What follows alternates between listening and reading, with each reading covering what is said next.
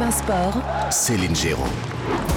Et bonsoir et bienvenue à bord Europe 1 Sport. C'est 7 jours sur 7, 20h, 23h, 3 heures de sport sans transpirer, 3 heures pour décrypter tout ce qui se passe sur la planète sport. Et ce soir, on est servi. Au lendemain de la, sortie prématurée du Paris Saint-Germain en huitième de finale de la Ligue des Champions, évidemment, on va ouvrir le premier débat de notre série, les grands chantiers d'Europe 1 Sport pour le PSG. Au-delà du constat, les solutions, Alain Kézac, le président du club entre 2006 et 2008, sera avec nous en direct dans quelques minutes. C'était une info qu'Europe 1 vous donnait dès hier, confirmée cet après-midi. Corinne Diacre n'est plus la sélectionneuse de l'équipe de France de foot féminin. Tous les détails sur cette éviction, qui pour lui succéder Eric Borghini, membre du comité exécutif de la 3F, a répondu à Jacques Vendroux en exclusivité dans les décideurs du sport, comme chaque jeudi. Le jeudi aussi, c'est l'Omni, l'Omnisport, parce qu'il n'y a pas que le foot dans la vie. Alors on va parler de cyclisme ce soir. Tiens, euh, cinq jours après le départ euh, du Paris-Nice, quelles ambitions pour les coureurs français? Marc Madio, le directeur sportif de l'équipe Groupama FDJ, sera avec nous en direct. Et puis, c'est sans doute la plus belle course de ski alpinisme du monde. La Pierramenta. William Bonmardion, vainqueur en 2013, nous racontera pourquoi cette épreuve n'en finit pas de séduire les fondus de ski alpinisme, qui sera d'ailleurs le ski alpinisme, le saviez-vous, discipline olympique en 2026. Et ils sont fondus de sport aussi, les experts Europe 1 Sport ce soir. Claire Arnoux, Dominique Grimaud, Patrick Julliard et Alain Giresse. Bonsoir, bienvenue à bord. Bonsoir. Bonsoir, Céline, bonsoir à tous. Bonsoir Alain qui est avec nous aussi évidemment. Alors dans quelques instants, on va suivre en direct la fin du match de Nice en huitième de finale allée de la Ligue Europa Conférence sur la pelouse du Club Moldave. Europe 1 Sport, Céline Géraud. Allez, place au direct. C'est le dernier club français encore en lice en Coupe d'Europe à Chisinau, en Moldavie. Nice affronte en ce moment le club du shérif Tiraspol en huitième de finale allée de la Ligue Europa Conférence. Lucas Courtin, on en est où après 63 minutes de jeu? Bonsoir Céline, bonsoir à tous. Ah bah écoutez, Nice qui réalise le coup parfait pour l'instant à l'extérieur. 63e minute de jeu et les Niçois mènent 1 à 0. C'est un but qui est intervenu juste avant la pause. On avait 3 minutes de temps additionnel parce qu'il y a eu un gros choc euh, entre Dante et un attaquant de, cette équipe du, shérif. Et donc on a eu 3 minutes de temps additionnel et à, 15 secondes de la fin donc, euh, euh, du temps additionnel, un superbe but d'Ayoub Amraoui, le jeune joueur de 18 ans, centre de formation de Nice, qui disputait là son troisième match chez les pros après Monaco et Auxerre.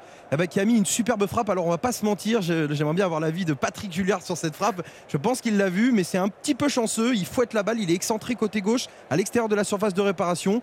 Il fouette la balle pied gauche et euh, on va pas se mentir, c'était pour un centre, j'ai l'impression. Et ça part mais complètement sous la barre, euh, une belle puissance de frappe et qui vient tromper donc la, vigilance du gardien Maxime Koval.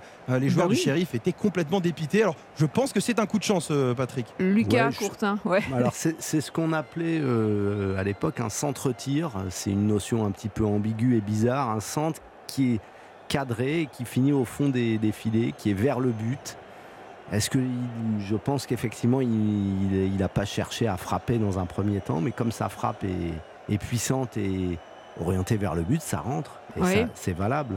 Certains supporters niçois sur les, réseaux sociaux le comparent déjà à Ryan Robin. Bon, ah ouais, peut-être pas s'emballer à ce point-là, mais le but est très beau et c'est une belle histoire pour euh, Oui, racontez-nous, parce, que, Julien, je rappelle que vous êtes agrégé de l'OGT Nice, hein, voilà, je précise. paraît-il, paraît-il. Docteur S OGC Nice, oui, certains.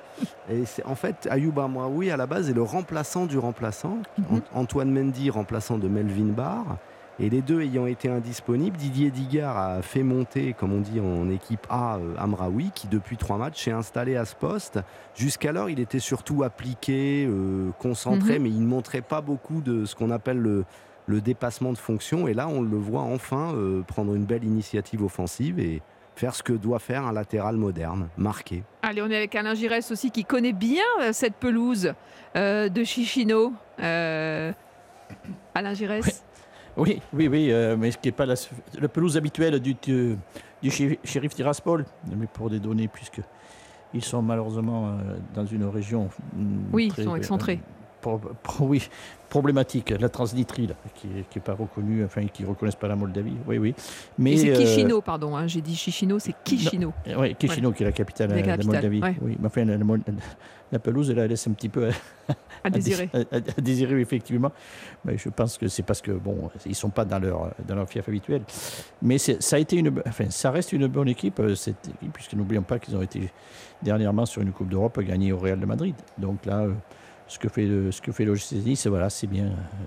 On va, ils vont conserver le, seul drapeau de tricolore qui va flotter sur les, sur les Coupes d'Europe. Oui, on fera un, on fera un bilan d'ailleurs hein, ce soir sur Europe 1, euh, dans Europe 1 Sport de, de nos clubs français en Coupe d'Europe. Et c'est vrai que c'est euh, famélique. En attendant, Lucas Courtin, pour le moment, Nice tient bon. Oui, exactement. Nice tient parfaitement. Alors, c'est vrai que depuis le, début de la seconde période, il y a eu une belle, belle occasion à la 58e minute, il y a à peu près 10 minutes, euh, une très belle occasion de Tapsoba avec un petit cafouillage dans la défense, avec un bon centre côté gauche d'Akambi qui, est rentré. L'attention soit à l'entrée de la surface, la frappe, ça va tomber dans les gants de, Koval.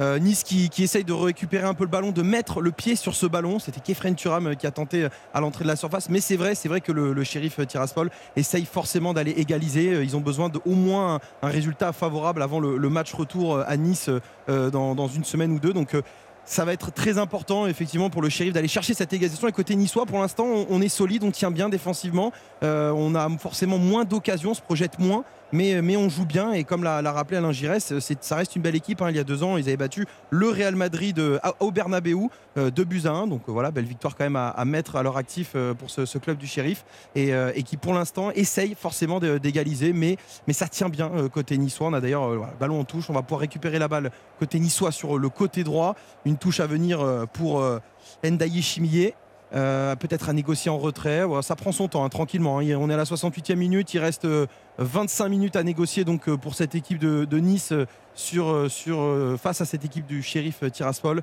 Ça va profiter donc à Todibo. Todibo dans la surface de réparation. On va revenir dans le rond central tranquillement, fait tourner le ballon sur le côté gauche, justement. Kefren Turam qui a décroché, qui est venu chercher très loin.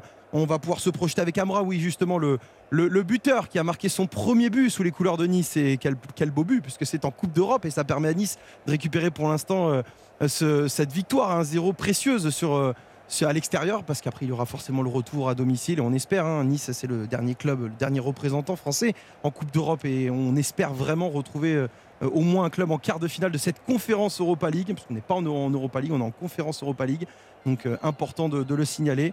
Euh, le ballon qui est dans les pieds du chef d'Assault, on va essayer de décaler côté droit. Justement, Tapsoba, on essaie de trouver Tapsoba sur le côté droit. Le dédoublement proposé avec euh, Zoraoui, ça ne fonctionnera pas. On va repasser dans la défense, en retrait peut-être, sur le côté gauche pour Radelic. Radelic Qu'est-ce qu'il va pouvoir nous proposer Radelic dans le centre avec Kiabou Kiabou qui décale côté gauche pour Diop. Diop qui décroche un petit peu, qui revient et qui repasse. On fait circuler le ballon. On essaye de trouver des, solutions pour l'instant, mais on n'y arrive pas. C'est très compliqué. Garananga qui essaie de lancer en profondeur Tapsoba, ça ne donnera rien. Ça va être un mm. dégagement tranquille pour Casper Schmeichel. Allez, 20h13, vous êtes sur Europe 1, c'est Europe 1 Sport. On est ensemble jusqu'à 23h, hein, comme euh, tous les jours de la semaine, évidemment, 7 sur 7. Euh, je vous le disais, euh, ce club de Nice, c'est le dernier club français hein, engagé en, Coupe d'Europe dans cette conférence, cette Ligue Europa Conférence.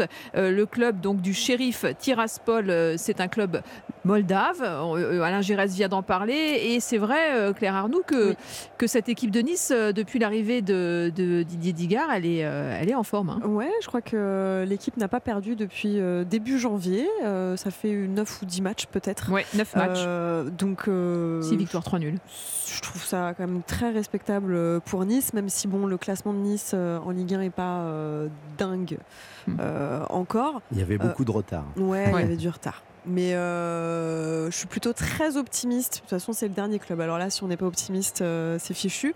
Mais je suis bien optimiste sur, euh, sur la qualif au final du, du shérif de l'OGC Nice face au shérif Tiraspol pour les quarts de finale. Donc ça se passe plutôt correctement. Un zéro, c'est pas mal. S'il y en a un deuxième, ce serait encore mieux. Et puis, et puis après, il y aura le retour. Quoi. Ouais, cette équipe de Nice engagée dans cette Coupe d'Europe euh, cette conférence Europa League qui est un peu le, troisième niveau, le troisième étage hein, de, cette compétition européenne. Quoi. On va s'en contenter. Hein. Oui, Dominique Grévaux. On n'a pas le choix de toute manière. Hein.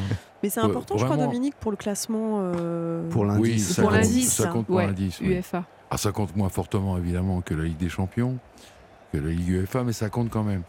Donc voilà, bah, on est ravis de voir les, les Niçois en tout cas menés à la marque. Ravis pour Didier Digard qui montre depuis quelques semaines des qualités indéniables d'entraîneur. Et puis peut-être la différence qu'il y a entre Nice et d'autres équipes françaises, c'est qu'il y a des patrons dans chaque ligne.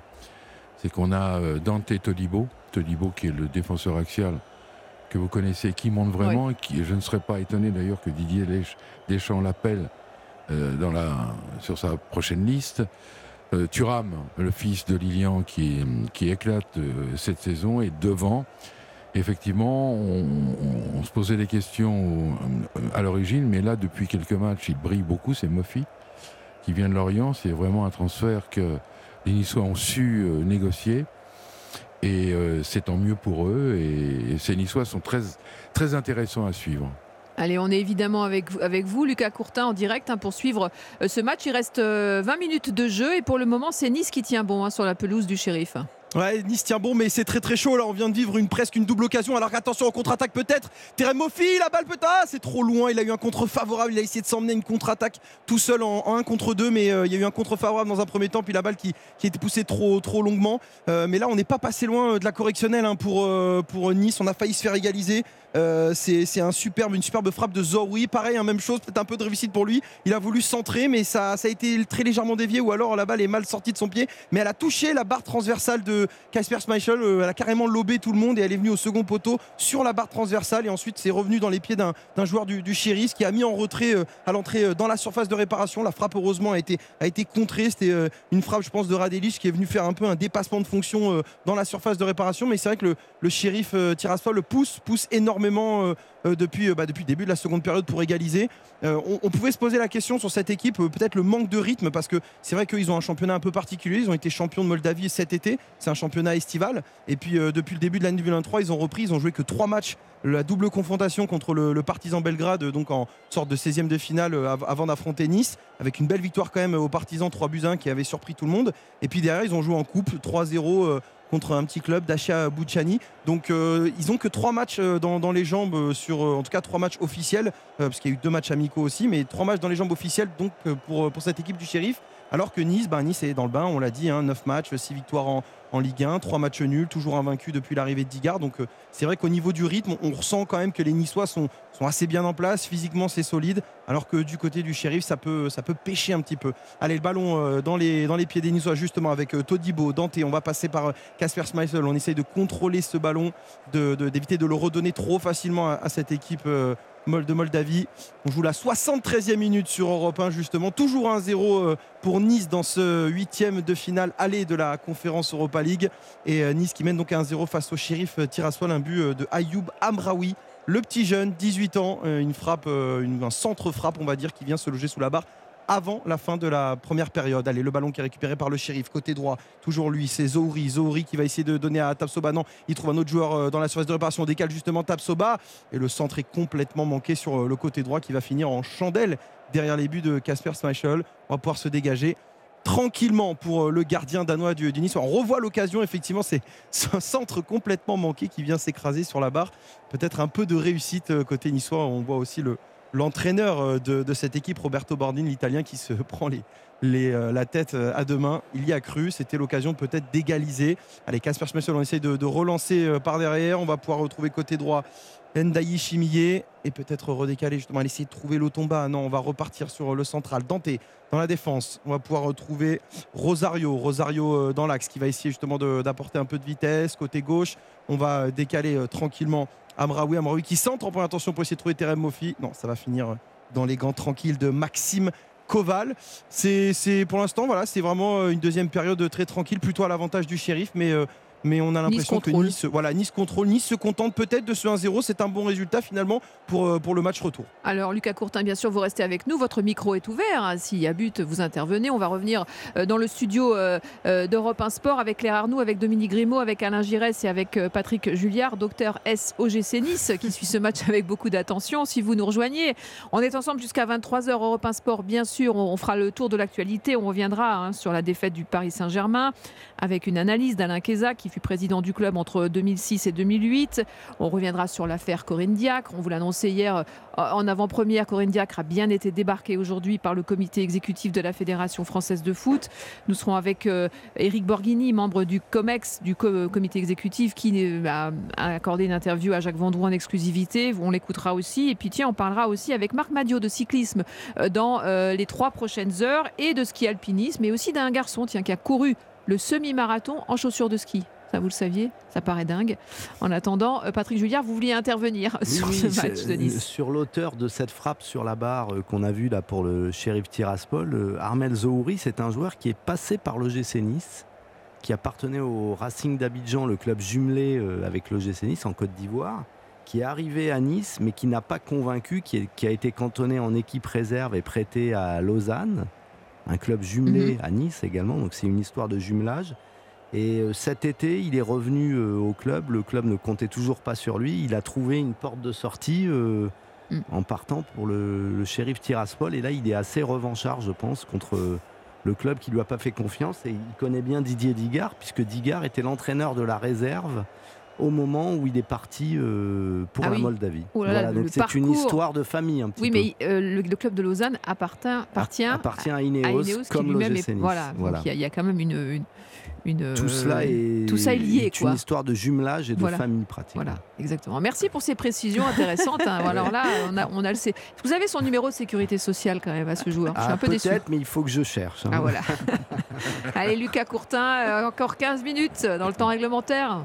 Ouais, 15, 15 minutes à, négocier pour euh, les Niçois qui tiennent ce très bon résultat d'un but à zéro face au shérif euh, Tirassol en, huitième de finale aller de l'Europa League Conférence euh, et, le ballon qui est dégagé à nouveau du côté niçois. On va essayer de récupérer justement ce ballon côté droit. l'Otomba qui feinte. Non c'est complètement manqué. Où il y a peut-être une petite faute d'ailleurs sur le joueur niçois où en effet un gros coup d'épaule euh, un petit peu manqué. On va même appeler euh, est-ce qu'on va appeler les soigneurs? Non c'est peut-être un changement à venir d'ailleurs parce que du côté des on n'a toujours pas fait de changement. Il y a quand même trois joueurs qui ont, qui ont pris un carton jaune hein. Dante, Thuram et Rosario peut-être euh, justement faire tourner un, petit peu. Euh, voilà, on revoit la faute effectivement euh, sur l'Otomba, faute de, Radelic qui, vraiment pour le coup en tant que défenseur central, le Bosnien vient, se, vient quasiment chercher très haut. C'est Gaëtan Laborde qui va faire sa sortie. Gaëtan Laborde qui qui, bah, n'a pas marqué forcément aujourd'hui et, Gaëtan Laborde voilà, qui, qui, a joué 77 minutes. On va voir qui va rentrer à la place de, Gaëtan Laborde. Mais euh, effectivement, pour l'instant, euh, Nice euh, est très tranquille. C'est un double changement même à venir. Je crois que Kefren Turam aussi est sorti. On va faire entrer Buonani. Buonani à la place de Gaëtan Laborde. C'est même un triple changement. Là, carrément, on fait tout changer du côté de, Digard. On fait sortir, j'ai l'impression, bah, peut-être les trois joueurs offensifs. Hein, qui sait? En tout cas, Gaëtan, Gaëtan Laborde, c'est out. On voit l'arbitre. Les arbitres qui demandent aux joueurs niçois hein, de, se dépêcher forcément pour, pour la sortie. Mais euh, voilà, l'Otomba va sortir aussi justement sur euh, le côté droit, l'ailier droit de Niçois qui va euh, se faire remplacer. C'est Youssef Attal qui va justement récupérer sa place. Et le troisième changement, attends de voir quand il, quand va sortir, mais je crois que c'est Terem Mofi hein, qui, est, sorti ou Kefren Turam, un des deux. Et donc on a un double changement en attaque et un en défense du côté des Niçois. Triple changement pour Didier Digard euh, qui, fait tourner. Il reste effectivement 12 euh, minutes dans le temps réglementaire parce qu'on joue la 79e minute. Boudaoui qui est sorti pour le troisième changement. Et c'est Beka Beka qui, euh, vient d'entrer. Donc voilà, triple, triple changement pour, pour cette équipe niçoise. Mais le ballon qui est toujours pour le shérif Tiraspol avec la touche justement de Radelic côté gauche. On essaye de trouver la tête de, Mohamed Diop, ça ne donnera rien. On va pouvoir récupérer le ballon tranquillement pour, pour cette équipe niçoise et le faire tourner par, par Casper Schmeichel pardon, sur voilà, Dante peut-être. Voilà, Dante qui va se proposer, qui va donner une solution aux Danois. On est très tranquille. Hein. Il n'y a pas de pressing pour l'instant des joueurs moldaves alors qu'ils sont menés à 0. Il faut venir aller les chercher. Il faut, essayer de récupérer ce, ballon hein, face, face à Nice. Euh, le ballon récupéré justement peut-être un coup à négocier mais c'est très bien défendu de la part d'Histoire une prise à, deux et on va pouvoir euh, relancer sur le rond central le rond central avec Bouddha justement le, le nouvel entrant qui décale côté droit pour, euh, pour, euh, pour Boudaoui. Boudaoui côté droit toujours. C'est toujours lui qui fait le, festival. Il met sur son pied gauche et va pouvoir essayer de contrer le ballon. Pas beaucoup euh, d'occasions quand même dans cette seconde période, si ce n'est la barre transversale du, shérif. C'est vrai que côté niçois, on a, on a un petit peu de mal à se présenter vers l'avant. Et le ballon qui va être donc bah, récupéré par le shérif sur le côté gauche avec la, touche à venir pour Capozzo, Capozzo, mais encore une fois le ballon perdu. Les Niçois peut-être côté droit, on déborde Youssef Attal. Non, ça ne donnera rien. Ça va être un corner à négocier. C'est contré par euh, Capozzo qui s'en veut hein, d'avoir manqué sa touche. Et on va pouvoir euh, négocier le corner à venir pour, euh, pour les qui pour le tirer On voit Radelic qui, qui se prépare à défendre, bien évidemment. Il y a Terren Mofi qui est toujours sur le terrain. Le coup franc, le corner à venir tiré par Brahimi qui est entré il y a quelques minutes. Peut-être essayer de trouver effectivement la tête euh, de Dante, de Todibo. On est, on est monté justement. Le sang, le corner, la tête de Dante, le poteau. Non, ça va rentrer, ça passe devant la surface de réparation, devant la ligne. Oh, c'est pas possible, il y avait le 2 à 0 là. Il y avait vraiment le 2 à 0 et la contre-attaque à venir sur le côté gauche du shérif. La balle qui est contrée, c'est un contre 3. Les Niçois sont bien revenus, mais il y a un joueur qui se présente justement à l'entrée de la surface de réparation. On va lui donner le ballon. La frappe enchaînée. Derrière, ça ne donnera rien. Je crois que c'est Tapsoba qui se manque. Mais quelle occasion niçoise Le corner, Dante au second poteau. La balle est très légèrement déviée par le gardien sur le poteau. Il y a un petit, euh, un petit raté, mais à la fois il s'en sort bien. Et la balle qui va passer devant la ligne. Et je crois qu'il y a un joueur qui se jette et qui n'arrive pas à la pousser au fond des filets. Je me demande si c'est pas Todibo qui, se, qui tente un tacle à un mètre de la ligne et qui se rate. Euh, non, c'est Rosario. Rosario qui s'est jeté pour essayer de, mettre le ballon au fond des filets et qui passe pas loin du 2 à 0. Nice qui était vraiment tout proche de faire le break, euh, Céline. Ah oui, là, c'est pas passé loin, effectivement. Il y a eu un peu d'émotion hein, euh, du côté de la Moldavie. On, se faisait une réflexion là en, regardant un peu le, le parcours de Didier Digard. Euh, c'est une petite anomalie hein, dans, ce championnat de Ligue 1. C'est un entraîneur qui n'a pas ses diplômes, Patrick Julliard, et du coup, le club paye une amende à chaque fois. Et on va peut-être donner quelques informations là-dessus parce que ça peut intéresser nos auditeurs sur Europe 1 à 20h26. C'est pas une, c'est pas une petite amende puisque c'est 25 000 euros par match et le, stade de Reims avec Will Steele, le jeune entraîneur belge, est dans la même situation.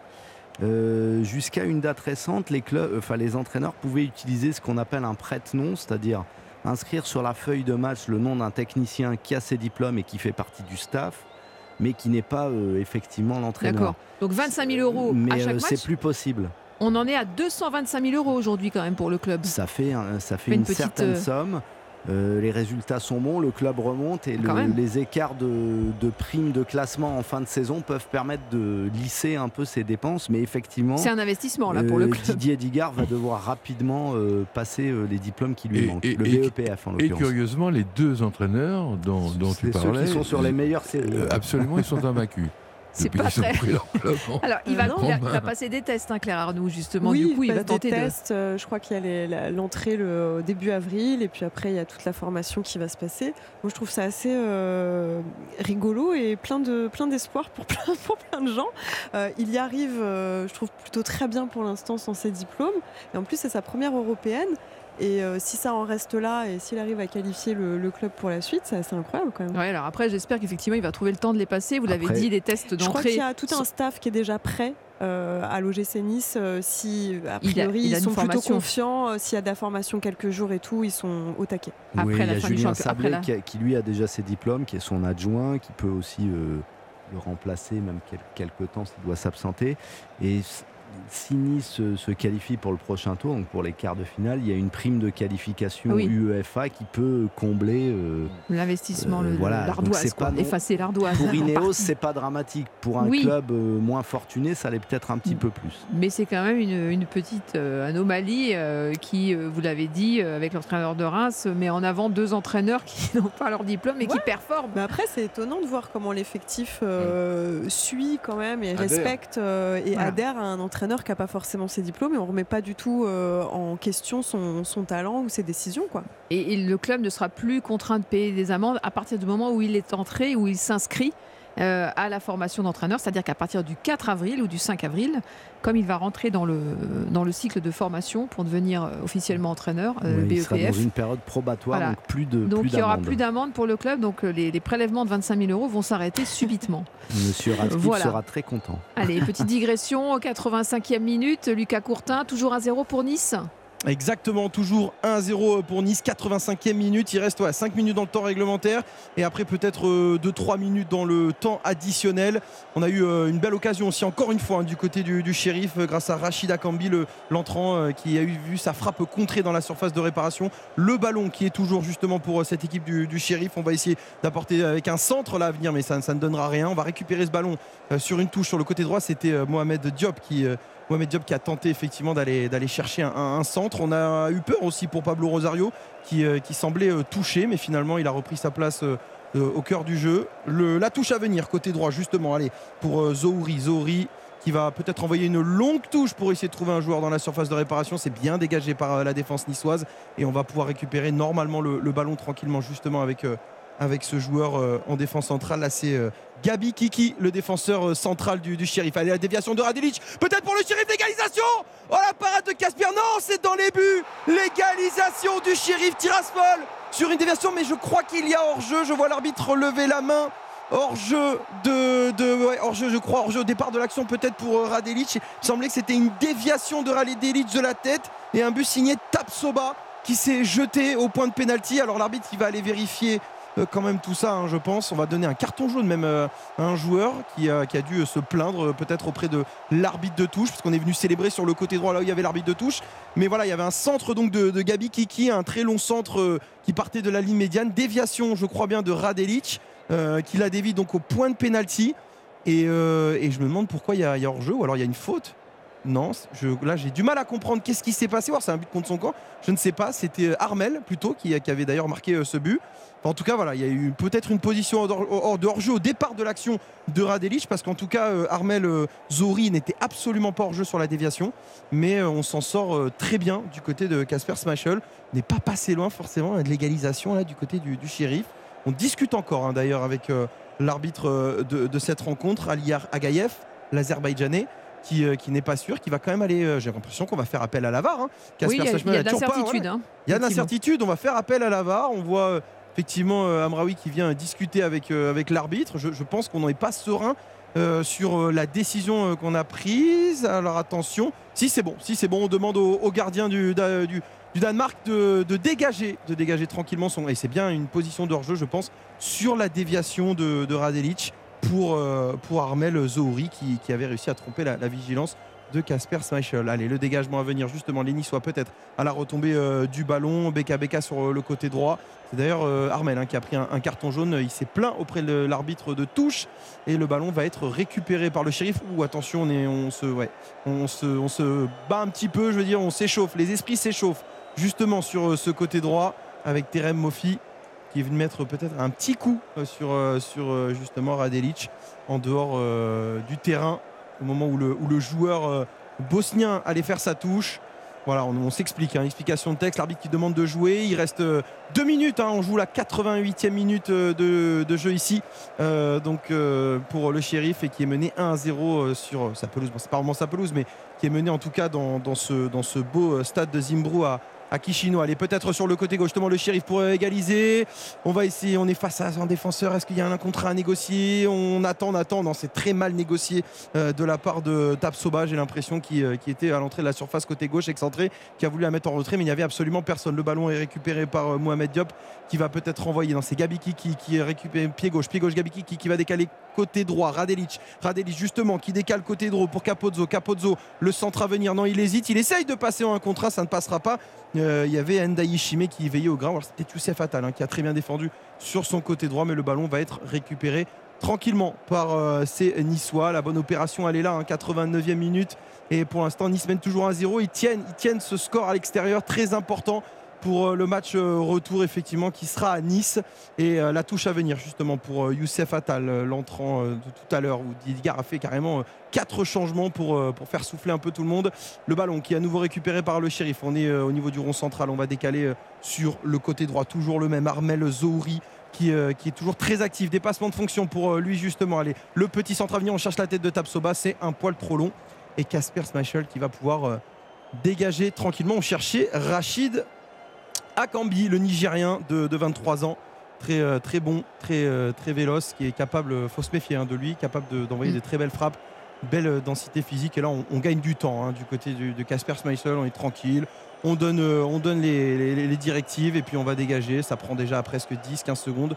Je pense que l'arbitre va pas tarder. Il va y avoir des arrêts de jeu euh Oui. Oh, je pense qu'il risque d'avoir quelques arrêts de jeu hein, parce qu'il y a eu.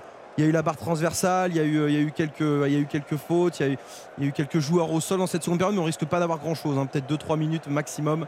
Allez, le ballon toujours pour le shérif dans le rond central, on décale sur le côté gauche Radelic qui essaye d'envoyer Mohamed Diop, ça ne donnera rien. Le ballon va être encore une fois pour le shérif. Une touche à venir pas très loin du rond central, alors qu'on rentre dans le temps additionnel. 5 minutes ah, bah, ah 5 minutes quand même. On va en profiter pour rappeler, euh, Lucas, qu'effectivement, Europe 1 Sport, c'est jusqu'à 23h. Si vous suivez ce match euh, de conférence Europa League, euh, c'est un match entre Nice, donc qui joue sur la pelouse du shérif en, Moldavie. en Moldavie. Pour le moment, il mène 1-0. Et ce soir, évidemment, avec nos experts, avec Claire Arnoux, avec Dominique Arnaud, avec Alain Giresse et Patrick Julliard, on va revenir hein, tout à l'heure hein, sur ce match, évidemment, mais aussi Hein, sur la sortie prématurée du Paris Saint-Germain en Ligue des Champions, euh, la sortie aussi de Corinne Diacre, débarquée à la tête de l'équipe de France de foot féminin. Euh, on parlera d'omnisport, du cyclisme avec Marc Madio et euh, David Godu qui performe en ce moment sur le Paris-Nice. On parlera également de la course de ski alpinisme, la Pierre Amenta, et d'un coureur à pied cette fois qui lui a fait le semi-marathon avec des chaussures de ski. Là, c'est une action, une des dernières actions du match, hein, Lucas Courtin.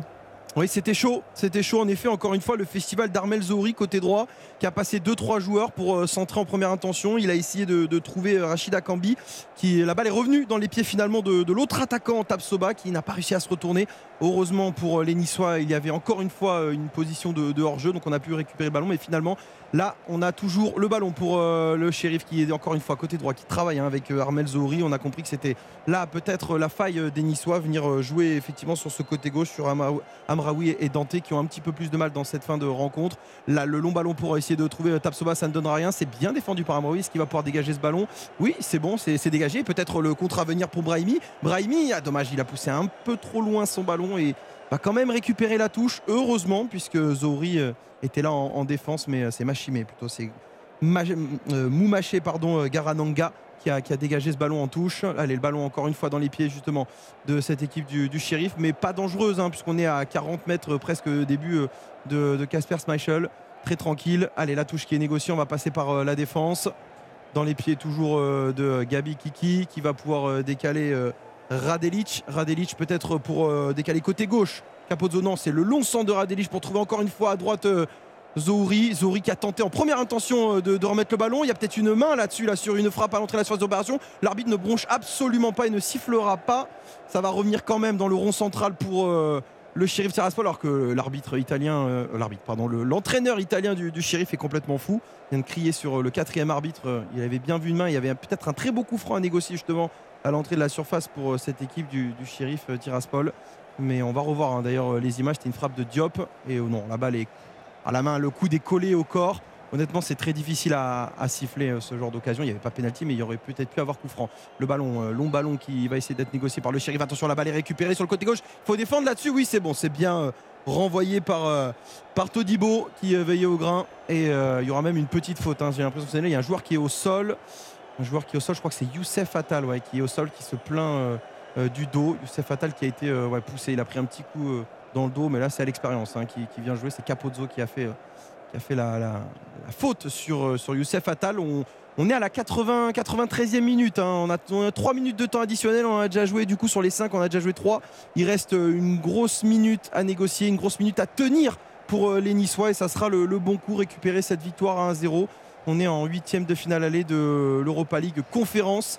Euh, et, on aura toutes les armes pour, euh, pour, aborder le retour parfaitement. Allez, on dégage ce ballon. Ça va revenir une nouvelle fois sur euh, Gabi Kiki dans le rond central qui va donner sur, le côté gauche justement pour Capozzo. Capozzo, Gabi Kiki toujours une fois. Il faut essayer de se projeter là, essayer de tenter quelque chose, une dernière action peut-être pour le shérif pour essayer d'égaliser. Pour l'instant, ça ne de rien. Garananga, Garananga qui va envoyer long ballon sur le côté gauche pour trouver Mohamed Diop, mais c'est imprécis. La balle va sortir. On va pouvoir tranquillement se, se dégager. Il reste une minute on, vient de rentrer dans la dernière minute du temps additionnel entre, entre Nice et le shérif euh, Tiraspol et, pour l'instant ça tient toujours. le ballon peut être euh, perdu les Niçois et on essaye de protéger justement ce ballon. C'est très bien fait de la part de Ndayi Chimie qui euh, va pouvoir dégager, donner le ballon à son gardien. Casper Schmeichel qui va prendre tout son temps pour, pour dégager tranquillement le ballon en 6 mètres. L'arbitre lui dit de se dépêcher mais bon on a toute l'expérience nécessaire hein, pour le gardien danois de, cette équipe niçoise. On regarde sa montre justement pour, pour monsieur Aliar Agaïev. regarde sa montre, il reste 20 secondes à jouer. Casper Schmeichel, le, dégagement à venir et peut-être le coup de sifflet final, qui sait. Le dégagement sur le côté gauche, peut-être la retombée Terem Mofi de la tête. il y aura une petite poussette dans le dos, donc on va avoir un dernier coup franc très lointain à négocier pour cette équipe du shérif. C'est le gardien d'ailleurs qui va s'y coller, Maxime Koval, qui va envoyer, je pense, un dernier long ballon dans la surface de réparation niçoise. Allez, Maxime Koval, justement, voilà, le très long ballon pour essayer de trouver, pourquoi pas, la tête de Radevich. En attention, il est dos but là, là-dessus. Peut-être la frappe à venir pour un joueur du shérif. Non, c'est le côté gauche Radelic. Et finalement, ça ne donnera rien. Il y a eu un petit contact dans la surface de réparation, mais je pense qu'il n'y a pas grand-chose. Dante qui s'est sacrifié sur cette occasion. La balle qui passe très loin. Début euh, du, euh, de, Nice et qui on devrait, on devrait en terminer là normalement sur le dégagement de Casper Schmeichel. On devrait en terminer là et Nice devrait récupérer euh, cette très belle victoire à 1-0. On voit un Braoui qui, euh, qui, rigole justement avec, avec l'arbitre. On regarde sa montre. Toujours euh, le, dégagement à venir de Casper Schmeichel. Est-ce qu'on va siffler sur ce dégagement? Allez, on fait monter tout le bloc. On va essayer de trouver peut-être une tête de Terem Mofi et conserver ce ballon. Casper Schmeichel qui dégage. Et voilà, l'arbitre de la rencontre, Aliar Agaïev, qui siffle donc la fin de cette rencontre. 1-0 pour Nice dans ce huitième de finale aller de l'Europa League Conférence et un très beau but euh, signé euh, Ayoub Amraoui, un jeune joueur de 18 ans, juste avant euh, la fin, juste avant la mi-temps, tout simplement, avec une, frappe, un centre-tir, on va dire, qui vient de se loger sous la barre. C'était son premier but avec Nice, qui permet donc à cette belle équipe niçoise de récupérer la victoire 1-0. Et merci beaucoup Lucas Courtin euh, pour ces commentaires. Voilà, ben, il y a un club français qui respire encore en Coupe d'Europe.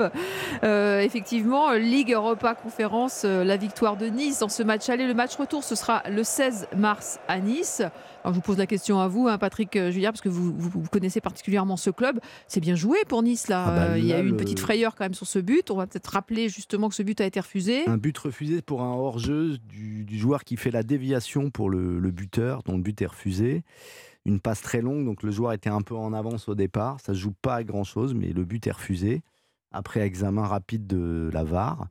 Euh, oui, c'est le, plus dur effet pour Nice parce qu'on avait présenté ce déplacement euh, sur un stade, un terrain difficile, dans un, dans un contexte un peu géopolitique, un peu tendu, comme un déplacement piège. Et Nice a déjoué ce piège euh, avec, disons, avec expérience et professionnalisme. Donc une très belle victoire qui, qui annonce un match retour à la portée des Aiglons.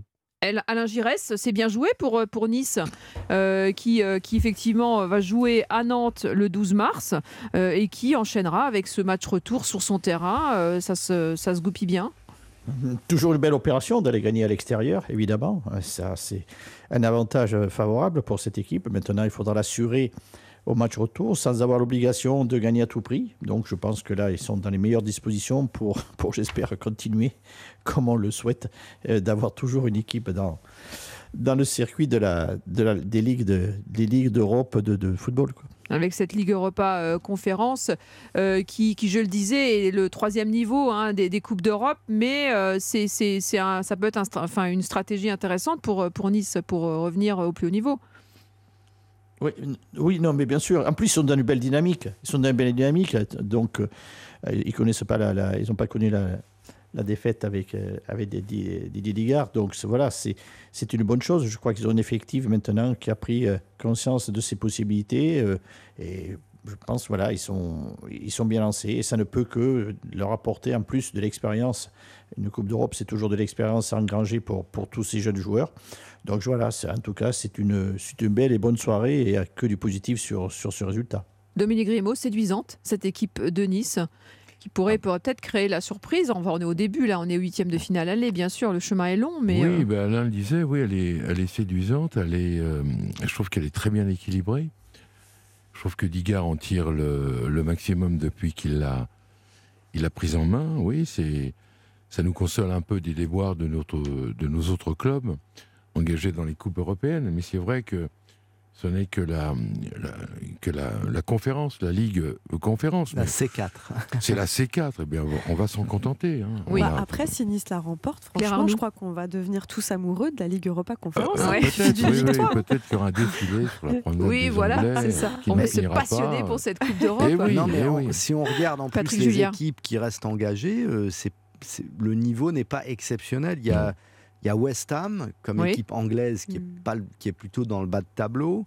Villarreal, bonne équipe, mm. belle expérience européenne, mais qui vit pas sa meilleure saison. Il y a le FC Bâle qui est un club solide, mais qui est peut-être moins fort qu'il y a quelques années. La Fiorentina, c'est pareil, c'est un club du, un bon club italien, mais c'est pas un club qui joue le, titre ou les places européennes, vraiment.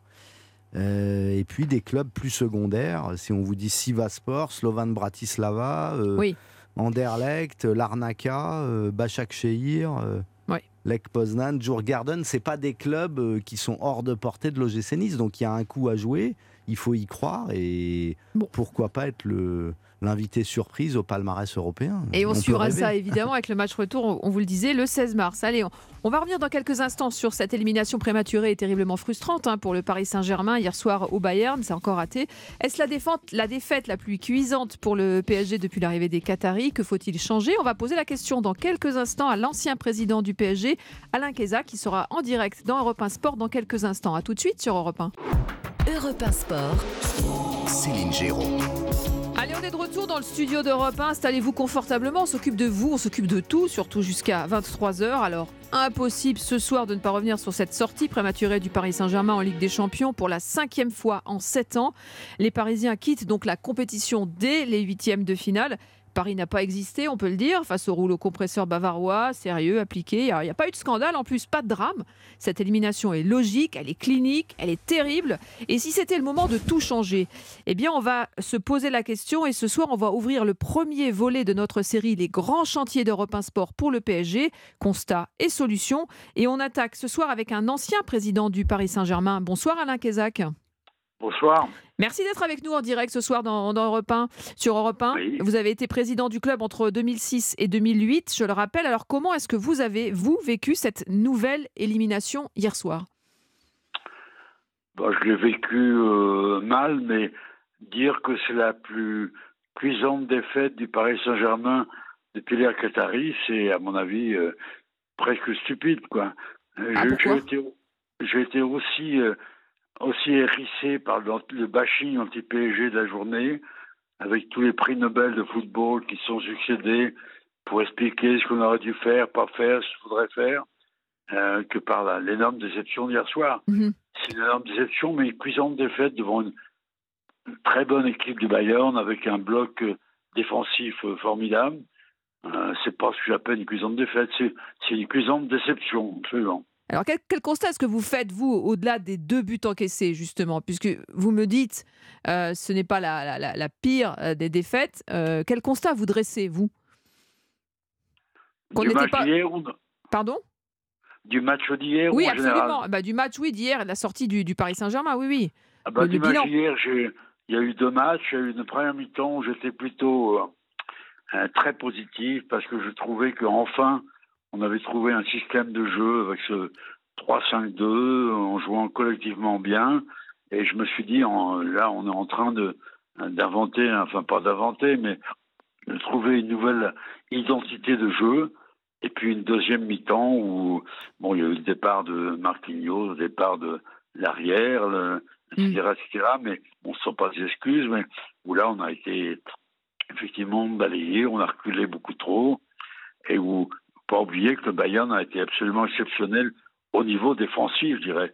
Ils ont, ils ont, ils ont euh, trouvé un, ils ont formé un bloc défensif qui a empêché à Mbappé et, à Messi d'exister, alors que personne ne, met en cause la valeur de ces deux joueurs. Mhm. Patrick Julliard, pour vous, Alain Kézac, ce soir sur Europe 1. Oui, oui, bonsoir Alain. Est-ce que, en voyant ce match, vous n'êtes pas un peu nostalgique du PSG euh, passé, moins riche, mais plus euh, solidaire et collectif euh, Non, écoutez, je suis, je serais mal placé pour donner des leçons. J'étais président à un moment où c'était pas non plus très facile. Les Qataris sont venus. Je dirais que maintenant le, Parc des Princes est plein. Les stades où l'on va à l'extérieur sont pleins aussi. non, je suis pas nostalgique. Euh, bien sûr, c'est pas le même budget, c'est pas les mêmes moyens, mais il y a eu beaucoup de choses très positives de faire. Simplement, je crois qu'après les, les, années difficiles que l'on a vécues à la fin de Canal et Colonie, il fallait réussir ce que j'appelle en communication un relancement. Et je pense que le Star System a été un bon choix. Ah. De, recruter des Beckham, de recruter des, des Zlatan, de recruter des, des Messi et autres. C'était la bonne façon de, de relancer euh, le, la marque PSG. Oui, alors là on parle de marketing, on parle plus de, de sport parce que je, parle je vous marketing, Vous me faites rire. Le marketing, quand, tout le monde parle de ça, on dirait que c'est un gros mot. Le marketing, c'est des moyens, c'est des moyens de vivre et, et autres. Non, non, je ne dis pas que c'est un gros mot, euh, monsieur Alain Cazac, mais euh, on peut le dire ou pas que le PSG est, pas taillé ou plus taillé pour les confrontations à, deux matchs en Coupe d'Europe. Euh, Mbappé l'a reconnu lui-même, il dit on n'est pas au niveau, physiquement, tactiquement, mentalement.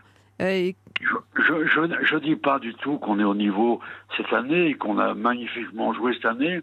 Je dis simplement, là où je, je suis effectivement un peu agacé, c'est qu'on oublie qu'on a été en finale des, des Champions League, en demi-finale. En 2020, sur un, sur un, final 8, qui était une compétition un peu ah, tronquée.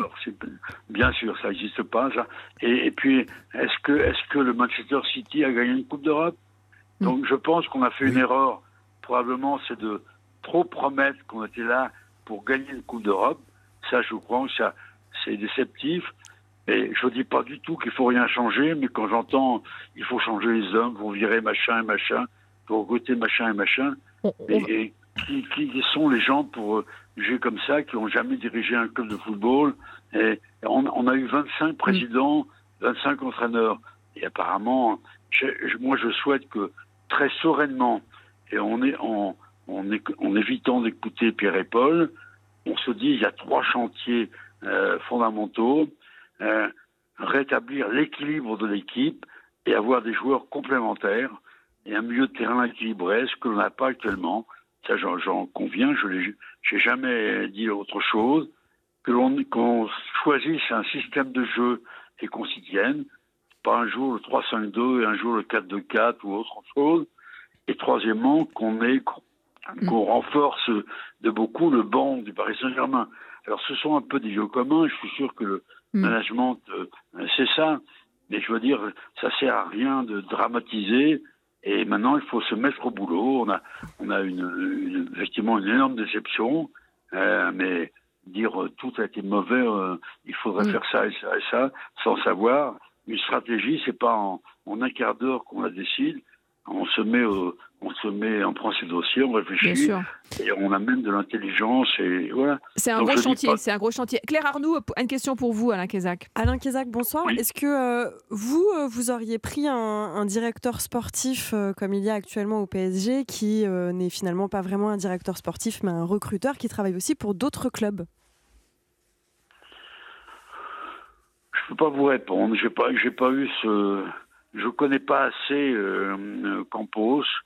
Euh, je ne connais pas du tout hein, pour juger. est-ce que vous trouvez ça normal?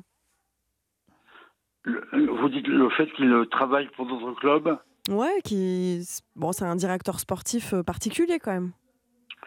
oui, particulier. Ben, écoutez, moi je ne sais pas. Quand il est arrivé, on a tous dit formidable, enfin un recruteur qui a fait un malheur à Lille, fait un malheur, et maintenant mais il était euh, recruteur. Là, il est directeur sportif. C'est la différence. Oui, ça, c'est des, sont des titres, mais en fait, euh, euh, c'est pas lui qui dirige le club. Bon. Donc, je, je ah, qui dirige le club alors?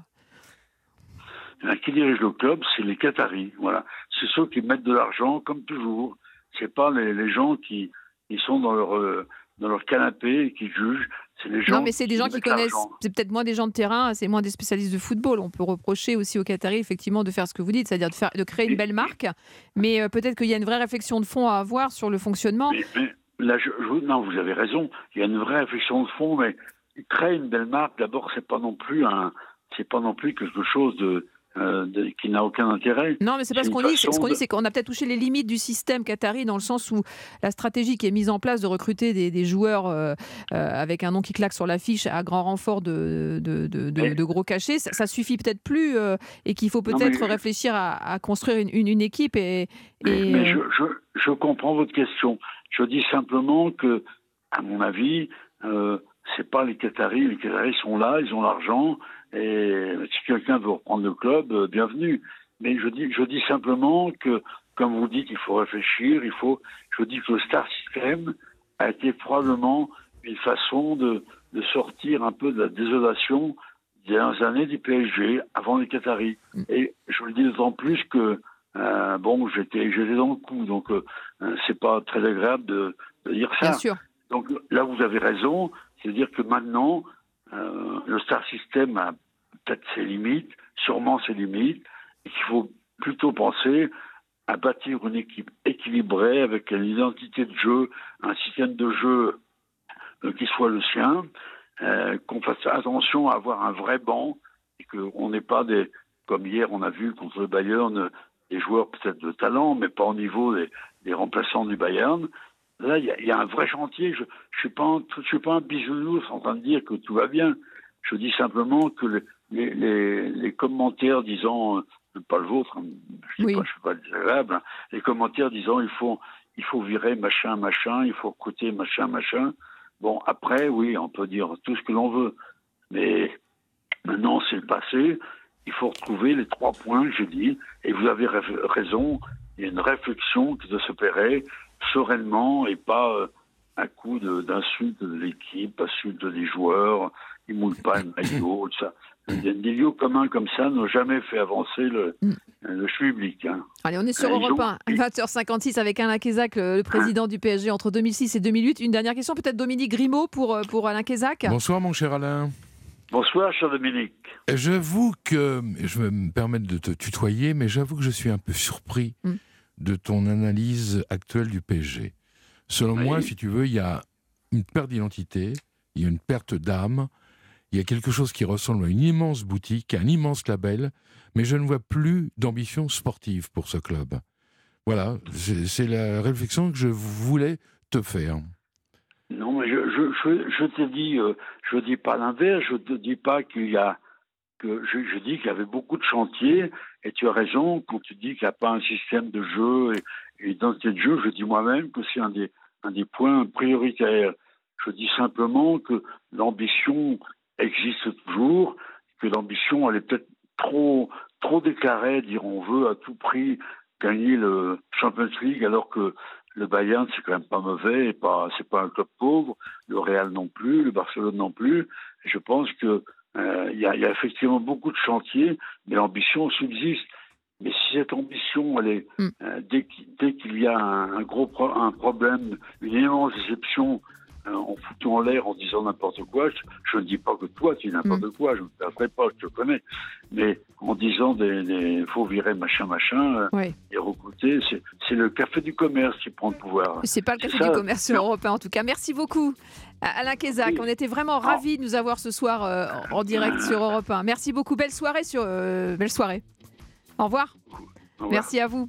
Allez, Europe 1, évidemment, on suivra le, feuilleton hein, PSG. On va continuer à en parler justement de cette, de cette crise hein, que va devoir gérer euh, le Paris Saint-Germain. Euh, le feuilleton Europe 1, justement, c'est la radio des séries. Votez dès maintenant sur europe1.fr pour le prix Europe 1 du public. Élisez votre série française préférée parmi les 20 en compétition et tentez de gagner un week-end VIP à Cannes pour deux personnes en hôtel 4 étoiles pour assister à la cérémonie d'ouverture du festival.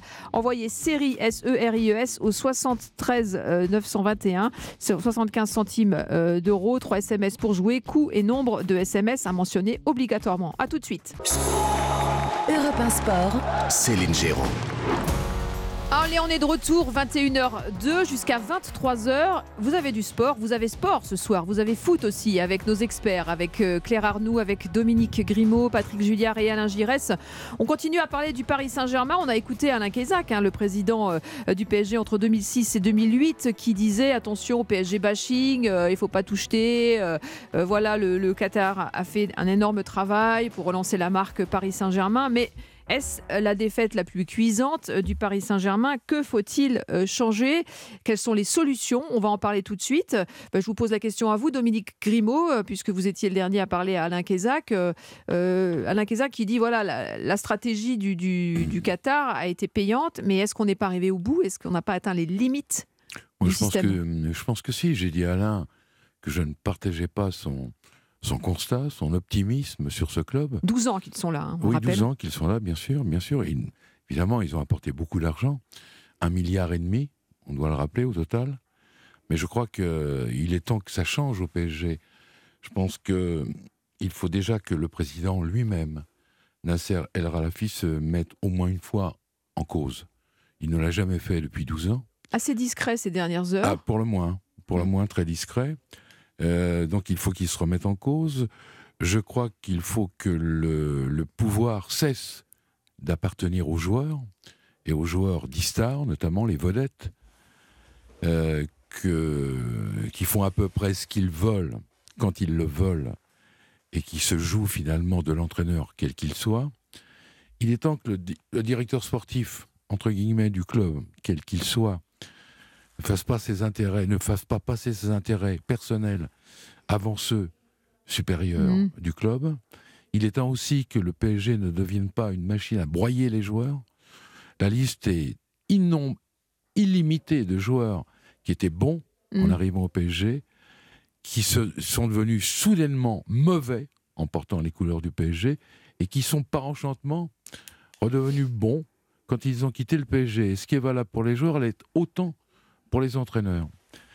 Et donc, je crois que le bilan, moi, si je devais faire un bilan ce soir, je dirais que il est temps que mhm. le PSG euh, acquiert, se dote d'un véritable manager général à l'anglaise, qui aurait tous les pouvoirs, mais tous les pouvoirs, mm.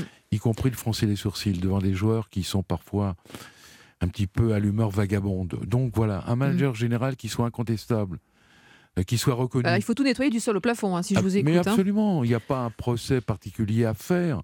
Évidemment, le procès des joueurs. Oui, on peut dire aussi que ce, ce, club est devenu une immense, un immense distributeur de billets, que ça réjouit évidemment tous les joueurs professionnels qui viennent au PSG non seulement pour la qualité de la ville, mais la qualité de vie, le mhm. confort de vie. Et je pense notamment à deux joueurs qui sont au PSG déjà depuis plus de dix ans et qui malheureusement sont associés à tous les échecs du PSG et qu'on va encore prolonger. Donc on a déjà prolongé, je pense, à Verratti, Verratti notamment, et au capitaine Marquinhos. Mhm. Voilà, bon, le bilan deux pour joueurs moi, qui ont été effectivement, il n'est euh, pas bon. Pas du dans tout. le coup du tout, du tout. Et Verratti, effectivement, à l'origine euh, des débuts, hein, on peut le dire. Euh, Alain Giresse, tiens, j'aimerais vous entendre sur, euh, sur ce dossier. Qu'est-ce qui cloche au PSG Est-ce qu'il faut tout changer du sol au plafond, comme le suggère Dominique Grimaud? Ou rester sur certains appuis, comme le suggère d'un autre côté Alain Kézac il faut alors peut-être tout changer, je, je, ne sais pas rentrer dans le détail, je vais pas, mais il faut quand même modifier un petit peu le fonctionnement pour arriver au final à mettre une équipe en place et une équipe qui fonctionne comme on doit fonctionner pour un, club qui a des ambitions européennes. Euh, on voit que ça se liquéfie d'année en année. Pourtant, il y a des moyens, il y a, tout ce qu'il faut. Mais on voit que tout d'un coup, sportivement, ça ne rend pas ce que ça devrait rendre au niveau des, au niveau des, des, résultats. Donc, euh, on, on, voit cette équipe-là qui, bon, déjà, elle est complètement déstructurée, déséquilibrée au possible, avec des joueurs. Je serais moins moins euh, précis que Dominique sur le fait de la qualité des joueurs, notamment cette année, parce que euh, ces joueurs qui sont arrivés, bah, euh, quand on vient au Paris Saint-Germain, on est déjà un joueur international dans son pays, ce qui n'est pas le cas pour les, la plupart des joueurs qui sont arrivés. Ils ne sont pas dans les équipes nationales. Ruiz n'a pas fait la Coupe du Monde, Solaire n'a pas fait, mm. n'était pas été remplaçant, etc. Voilà. Alors comment arriver à ce que tout d'un coup ce club se structure dans le fonctionnement, que l'institution redevienne ce que Mhm. les autres pays sont, dans les autres pays, les clubs sont, et qu'il y a un, engagement et un respect. Est-ce que, dit Dominique, quand effectivement, on a l'impression que quelquefois, c'est des joueurs, il y a des joueurs ici, qui viennent pour, pour visiter la capitale, quoi, et dans un confort financier e, e, exceptionnel, mais et, et, qui, alors qu'ils mettent les, choses à l'envers. On, mhm. on, les fait venir pour que ce soit des professionnels, des vrais sérieux, et, compétitif. Et, et, ce n'est pas le cas. Et, on se demande comment. Et au final, qu'est-ce qui se passe? Eh ben, C'est tous les entraîneurs qui trébuchent. Ils trébuchent parce que. Euh, Quel que soit leur statut, effectivement. Mais évidemment, autant mm. soit-il. Tourelle a été, euh, a été licencié en décembre. En juin, il gagnait la Ligue des Champions. Donc, on, s'aperçoit qu'il y a un match profond dans ce que doit être un club et qu'il y a vraiment des, d'une réorganisation complète et totale à, faire pour, euh, pour remettre sur les mm. rails d'une possibilité à gagner la, Ligue des Champions. J'irais sur Europe vous avez raison, et ça va là pour les joueurs aussi, puisque Choupo-Moting, notamment, ou Coman, euh, euh, qui ont été euh, hum. mal, mal aidés, en tout cas au Paris Saint-Germain, sont, sont, brillants par ailleurs. notamment, oui, mais on fait, on, fait une liste, on fait une liste, vous savez, dernièrement, moi je prends le dernier, dernière, le hum. dernier transfert qui, qui devait, qui a échoué, c'est celui de Ziyech. Hum. Alors, pour connaître si on est bon, pour, si on parle techniquement du joueur, vous, vous venez, vous prenez Ziyech alors que vous n'avez pas gardé un garçon comme Di Maria. Mhm. Qui ont le même profil, mais avec Di Maria, une autre dimension, il a démontré. Des erreurs de casting, hein, c'est ce, que, ce vous dites. c'est compliqué. On a, Thiago Silva, on considérait que c'était pas un chef de, un chef de, de, de, défense, mais on s'aperçoit que derrière, pareil, il a gagné des champions. Donc, mm. coup, c'est un peu bizarre l'approche qu'on a sur le plan purement le plan technique, de, les appréciations qu'on peut avoir sur ces, sur ces joueurs. Claire Arnoux? Moi, je vais être un petit peu euh, moins dur que, que, Dominique, même si euh, je rejoins euh, l'idée du manager qui aurait plein pouvoir. Je pense que dans en ce moment, ce qui manque, c'est la discipline. Euh, Alain Kézac l'a bien dit, c'est super. Euh, je, valorise le travail euh, qu'ont fait les Qataris dans l'investissement du Paris Saint-Germain parce que effectivement, il n'y avait pas cette envergure mondiale que le club a aujourd'hui, avec des supporters qui sont partout dans le monde, avec cette aura. Maintenant, le club là, mais là, effectivement, il faut avoir la dimension sportive pour pouvoir garder cette aura-là. Et aujourd'hui, il n'y a plus de discipline, on ne sait plus qui fait quoi. le coach, il appelle Neymar, Ney, Kiki, machin. non, en fait. Non, les petits noms, en fait, on arrête parce que Neymar, alors là, ok, il est blessé, mais pendant des années, il n'a pas arrêté d'aller fêter l'anniversaire de sa sœur au Brésil quand c'était la Ligue des Champions. Toujours au mois de février, il manque de la Ligue. Il n'y a pas que lui, en fait. Je veux dire, ils sont pas au niveau sportivement parce que j'ai l'impression qu'il n'y a pas d'entraînement où ils donnent tout. Euh, j'ai l'impression qu'ils s'entraînent pas plus que ce qu'il euh, y a d'entraînement. Il y a une forme de confort, c'est ce que vous dites, qui s'est installé. Ouais, bah, je sais pas si vous regardez les, les enfin les, grands joueurs. Messi, j'ai pas l'impression euh, qu'il était euh, comme ça quand il était euh, au Barça. J'ai l'impression qu'il s'entraînait plus, qu'il était plus investi. Et on voit que quand il veut être plus investi, ça marche quand même, puisqu'il est quand même champion du monde. Il a fait une belle Coupe du Monde. Mm. Bon, là, ok, il y avait peut-être une défense bonne du Bayern, mais c'est quand même Lionel Messi qui a plus de place dans sa maison pour mettre des ballons d'or. Je ne peux pas entendre que oui, la défense l'a étouffé. Non, non. Et, en fait, c'est ça en fait euh, moi qui me qui me dérange. Euh, il y a eu une belle vitrine parce que on avait Neymar, Brésil, on avait Messi, Argentine pour la Coupe du Monde, Mbappé, la France. Super, ça a fait une très belle vitrine. Mais maintenant, il faut avoir de la discipline. Il faut que ces joueurs euh, se disent pas ah bah c'est super, je gagne beaucoup d'argent, je fais mon petit entraînement tranquille. Bon là, je vais aller jouer et puis le reste du temps, bah je vais sortir parce qu'il y a quand même des joueurs qui n'ont pas une hygiène de vie irréprochable. Verratti en fait partie. Euh, vous avez non, des bonnes infos, Claire. non, mais il n'y a pas que lui. Mais si vous voulez, moi je veux bien qu'on ait des joueurs des non, mais des, joueurs des années 80-90 qui n'avaient pas une bonne hygiène de vie et qui étaient brillants. Euh, allons-y. Mais on n'est plus du tout dans la même génération. Aujourd'hui, vous voyez Cristiano Ronaldo, ses abdos, vous pouvez les compter ou pas parce qu'il en a beaucoup. C'est, je veux dire, c'est l'exemple ultime en même temps. Oui, mais il y a Zlatan aussi. oui, c'est vrai. pour, conclure, euh, Patrick Julliard, quelques mots sur. Non, mais la difficulté pour le le, PSG vient que le, comment ils ont réussi à bâtir cette marque mondiale, comment ils ont réussi à faire du PSG une marque, et ça c'est mm. incontestable sur le plan marketing, une marque qui rayonne en achetant des joueurs stars? S'il n'y a pas de Zlatan au PSG. Oui, mais c'est tout pour l'attaque. Donc forcément, l'équipe est, déséquilibrée. Mais en réalité, il y a un vrai problème c'est que le PSG en Ligue 1 n'est pas vraiment challengé, hein, globalement, euh, deux années sur trois. Contrairement effectivement au Bayern ou à d'autres championnats en Angleterre aussi. Il n'y a pas assez d'émulation dans le groupe et il y a des joueurs qui sont devenus des vrais sénateurs. Et vous avez raison de parler de Marquinhos ou Verratti que j'aime beaucoup à la base, mais qui maintenant ne donne mm. plus assez.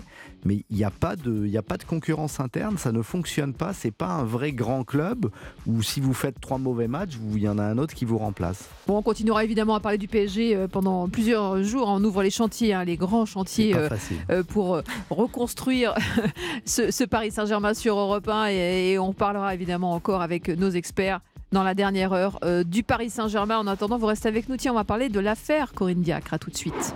Europe 1 Sport. Céline Géraud. Alors comme tous les jeudis, à hein, notre rendez-vous les décideurs du sport. Ce soir, c'est une exclusivité. Jacques Vendroux a rencontré Éric Borghini. Il est membre du comité exécutif de la Fédération française de foot. L'occasion de brosser avec lui tous les sujets du moment, le départ de Noël Legrette, la réforme de l'arbitrage et bien sûr c'est l'actualité, l'éviction de Corinne Diacre, comme nous vous l'annoncions hier. Elle n'est plus sélectionneuse de cette équipe de France. Et ce soir dans Europe 1 Sport, eh bien, Eric Borghini nous raconte comment cette décision a été prise. Ce qui s'est passé, c'est que, bon, euh, là encore, euh, selon une méthode désormais éprouvée, quatre membres du COMEX ont procédé à une forme d'enquête. Euh, ils ont donc auditionné tout le monde, ils ont auditionné la DTN, le staff, les joueuses, Corinne. Bon. Et euh, à l'issue de ce travail intense, ils nous ont fait ce matin un rapport de leur travail, au terme duquel euh, le constat a été fait que là encore, le statu quo n'était pas possible et que la, fracture était trop importante entre les joueuses et, euh, et la sélectionneuse, mais aussi entre le staff et la sélectionneuse. Donc, on ne pouvait plus décemment maintenir euh, Corinne dans ses fonctions de sélectionneuse nationale de l'équipe de France féminine. Et les mêmes, le même groupe a été chargé très rapidement de procéder à un certain nombre d'explorations pour proposer le nom d'un ou d'une sélectionneuse pour, euh, pour l'équipe de France.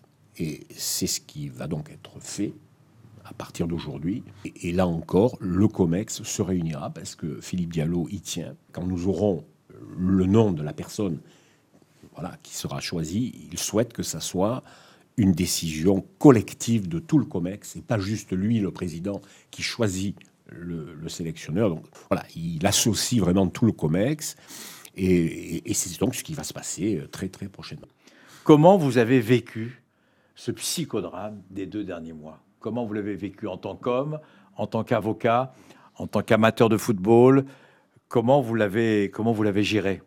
Écoutez, Jacques, euh, ça a été deux mois extrêmement difficiles pour, tout le monde. D'abord pour Noël, bien sûr, pour Noël Le Graët, euh, parce que quelque part, c'est euh, un pan de sa vie qui s'est effondré. Et ça a été très difficile pour nous, ses amis du COMEX, et en particulier pour Albert, Albert et, moi-même, parce que nous étions les deux plus anciens euh, élus à ses côtés au, COMEX. Et quand toute cette affaire a, éclaté, évidemment, on était très, très triste et, et, très malheureux. Donc ça a été, ça a été vraiment un, moment, euh, un moment difficile. Alors, moi, je, pense qu'il faut séparer l'homme de son œuvre. L'homme, il y a un certain nombre de faits qui lui sont reprochés, pour lesquels il s'expliquera avec ses avocats devant la justice. Et puis, il y a son œuvre. Et là, je crois que n'importe qui d'intellectuellement honnête euh, ne peut que reconnaître à quel point Noël Le Gret a été un grand dirigeant, un des plus grands dirigeants, des plus grands présidents de notre fédération. C'est lui qui a redressé la fédération sur le plan économique et aussi sur le plan sportif, avec des résultats extraordinaires de toutes nos équipes de France. Et bien sûr, au premier chef, l'équipe de France A, qui est championne du monde euh, et vice-championne du monde en titre de euh, de la Coupe du Monde du Qatar. Donc euh, ça, ça restera. Euh, ce bilan-là, on ne peut pas lui retirer ça.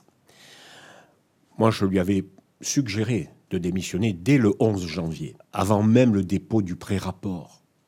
Si au moment du dépôt du rapport, il n'avait plus été président en exercice de la fédération, ça aurait fait pchit. Il n'y aurait pas eu ce déferlement médiatique, ce déchaînement, parce qu'il n'aurait plus été en charge de la fédération. Le statu quo n'était pas une option. C'était pas possible. Moi, je n'ai pas l'ambition de devenir président de la fédération. Et je l'ai dit, c'est pas mon ambition. Moi, j'ai d'autres projets pour ma vie. Certains ont cette ambition qui est légitime, mais je leur dis respectons nos statuts et respectons le calendrier.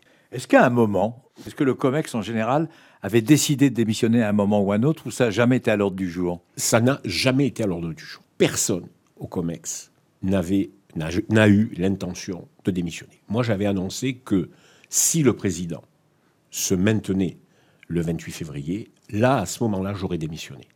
À partir du moment où il a pris la bonne décision, moi, je n'avais aucune raison de démissionner. Et c'est normal, parce que nous, les membres du COMEX, nous ne sommes pas complices des faits qui lui sont individuellement reprochés et qui sont en plus détachables de la fonction présidentielle. Donc, vous prenez individuellement chaque membre du COMEX, chacun dans le dossier qu'il pilote, aucun d'entre nous n'a démérité. Vous êtes sur Europe 1, notre invité, Éric Borghini, membre du COMEX, président de la Ligue de Méditerranée de football.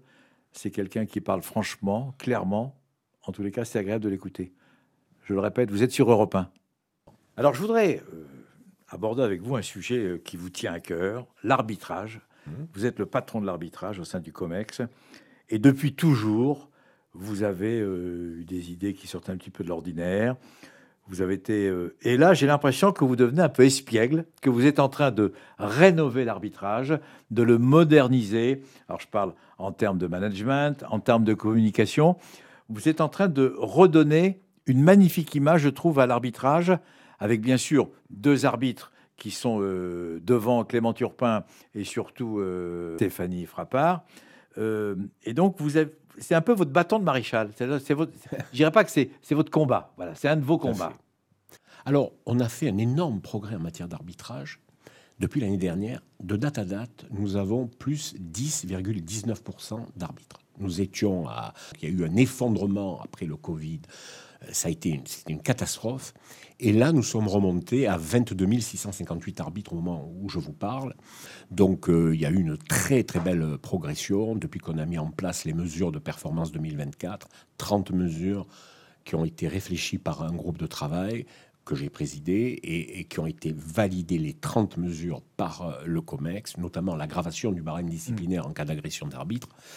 Et donc, euh, donc là, on a un résultat vraiment très, très satisfaisant. Nous avons recruté un ancien arbitre international assistant, Nicolas Potier, à la LFA pour s'occuper dans les territoires euh, d'animer tout ce qui concerne le recrutement et la fidélisation des, arbitres. Et puis, euh, pour, pour euh, l'arbitrage d'élite, disons, c'est vrai que nous avons changé de paradigme. Désormais, nous souhaitons que les arbitres s'expriment. Donc, nous sommes en train de les former à la communication, au média training à la communication de crise parce que, naturellement, les journalistes seront intéressés de pouvoir parler aux arbitres quand il s'est passé des problèmes, euh, que ce soit sur le terrain ou en dehors du terrain. Mais quand on est en situation de crise, quand tout va bien, on n'ira pas frapper à la porte du vestiaire de l'arbitre euh, pour voir comment ça va. Tout va bien. Mais en revanche, quand il y aura un problème, il faut que les arbitres soient capables de parler, de s'exprimer, d'expliquer une décision. Euh, et, c'est ce que nous souhaitons avec Anthony Gauthier et avec aussi euh, Stéphane Lannoy, le directeur euh, technique délégué à l'arbitrage professionnel, puisque nous avons réorganisé selon le plan que nous a suggéré Anthony Gauthier, qui a arrêté sa carrière d'arbitre pour devenir le directeur de, de l'arbitrage. Et notamment en termes d'organisation, nous avons Anthony qui est comme, disons, le directeur général opérationnel de l'arbitrage français. Et en dessous de lui, il a sous sa responsabilité trois directeurs. Le directeur, euh, qui est une directrice de l'arbitrage féminin que nous avons créé, c'est une direction qui n'existait pas, qui a été créée de toutes pièces, et que nous avons confiée à Stéphanie Frappard, figure emblématique de l'arbitrage féminin. La direction technique déléguée à l'arbitrage amateur, pilotée par Alain Sars, et la direction technique déléguée à l'arbitrage professionnel confiée à Stéphane Lannoy, qui, là encore, coche beaucoup de cases pour euh, piloter et manager notre groupe d'arbitres professionnels. Et nous avons également, dès le 19 janvier, écrit à la FIFA et à l'IFAB pour euh, dire que la France était candidate à la sonorisation des matchs de A à Z, du début à la fin. Et euh, que d'ailleurs euh, nous souhaitions être nation pilote. Malheureusement, au moment où, je vous parle, nous n'avons toujours pas de réponse de la FIFA. L'IFAB euh, avance prudemment, trop prudemment pour nous, mais ils ont fait une expérience au Maroc qui n'est pas l'expérience de la sonorisation totale, mais qui était de sonoriser au moment où l'arbitre va visionner sur le terrain. Vous savez, quand l'arbitre va regarder les images en cas de, litige. de, litige. Donc là, euh, voilà, ils ont fait ça. Ils vont faire pareil au, championnat du, au, à la Coupe du Monde des U20 euh, prochainement. Ils procèdent par étapes et ce n'est que à l'issue, quand ils auront fait la synthèse de ces deux expériences, qu'ils verront si oui ou non il y aura une nation ou deux pour faire euh, l'expérimentation. Nous, on a demandé la sonorisation de la finale de la Coupe de France, euh, bah, au 29 avril.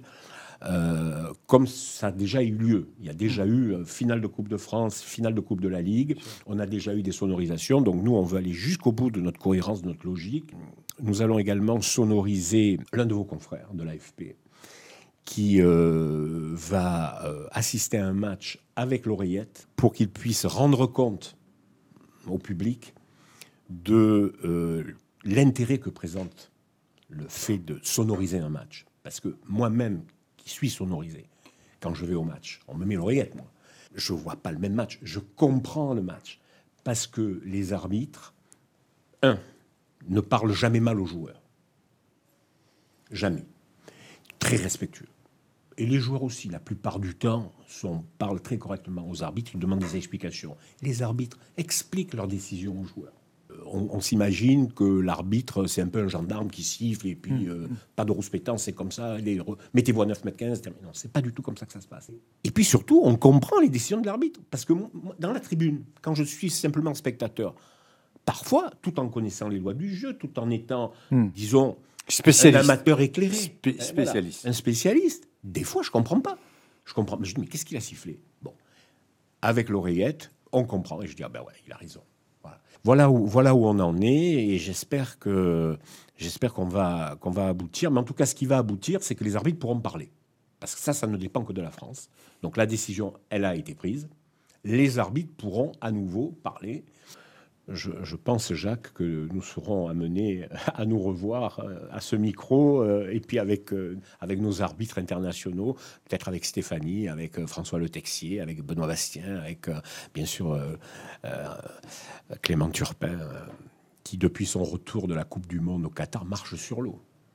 Je l'ai vu, alors il a arbitré Marseille-PSG sans un seul carton.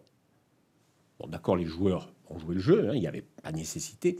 Mais moi, je, quand, j'ai débriefé le match, j'ai dit, mais enfin, c'est incroyable.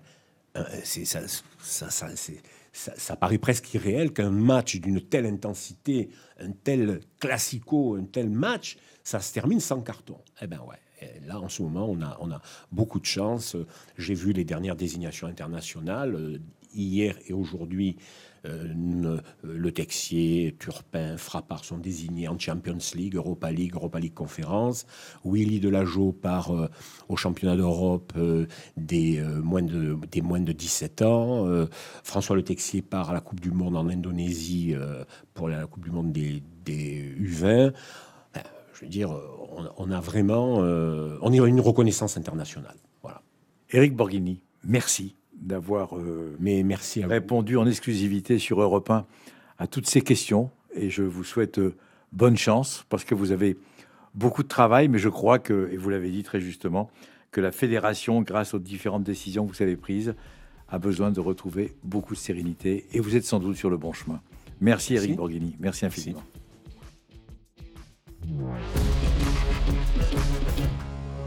Les vendredis thématiques de la rédaction d'Europe 1 cette semaine, Paris 2024 J-500. Dimitri Pavlenko. À 500 jours de l'ouverture des Jeux Olympiques en France, l'enthousiasme de les avoir décrochés aurait-il laissé la place à un regret olympique? Budget, environnement, sécurité, mais aussi chance de médaille. Europe 1 passe en revue les grands défis olympiques.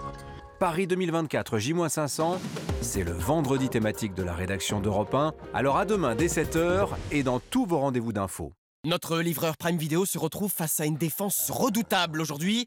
Il hésite un peu, il accélère, il dribble ses adversaires et il livre Mais quel flair Vous aussi, à l'occasion de la 27e journée de Ligue 1 Uber Eats ce dimanche, faites-vous livrer le match OM Strasbourg en exclusivité sur Prime Video.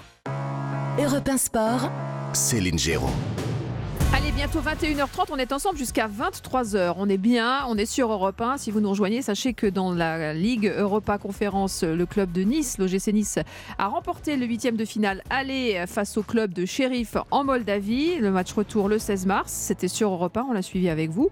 Et là, on est ensemble. On va évidemment en revenir hein, sur ce que vient de dire Eric Borghini, hein, le membre du comité exécutif de la Fédération française de foot, avec euh, Dominique Grimaud, Patrick Julliard, euh, Claire Arnoux et Alain Giresse. Euh, on a entendu hein, la façon dont s'est déroulée cette éviction qui était inéluctable. Nous vous l'annoncions d'ailleurs sur Europe 1 en exclusivité dès hier. Aujourd'hui, la question qu'on peut se poser, c'est et maintenant? Parce que dans l'interview qu'il a accordée à Jacques Vendroux, il dit clairement on va très prochainement trouver le remplaçant. Euh, qui, pour lui succéder, euh, Patrick Julliard, il y a des noms qui circulent déjà. Hein. Oui, des, noms circulent déjà. Il faut faire très vite puisque la Coupe du Monde féminine commence le 20 juillet euh, en Australie, en Nouvelle-Zélande. Donc ça va arriver très très vite et on ne peut pas attendre. Des noms circulent. Donc il y a des noms classiques, disons sans surprise, des, techniciens chevronnés, donc Gérard Prêcheur, entraîneur du PSG féminine, qui est a priori le, le, favori et qui est assez apprécié de beaucoup de joueuses cadres. Il y a Patrice Lair qui a, qui a été l'entraîneur de, l'OL féminine, qui est en poste à Bordeaux, qui est aussi un nom qui revient pas mal. D'anciennes joueuses de l'équipe de France, dont Sonia Bonpastor ou Sandrine Soubéran.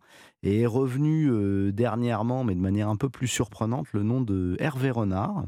Hervé Renard, qui, rappelons-le, est en poste qui dirige l'Arabie Saoudite qu'on a vu à la Coupe du Monde, qui a, qui a même battu l'Argentine avec son équipe.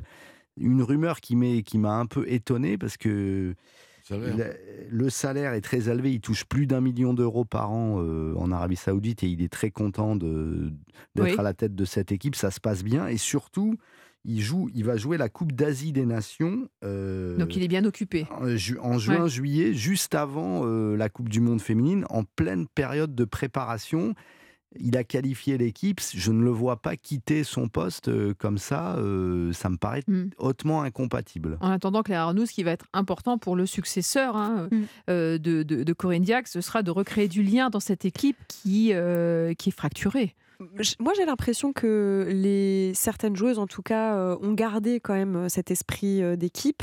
on peut lire que bah, les cadres étaient toujours solidaires entre elles. Je pense que le discours entre Corinne Diacre et elle ne passait plus.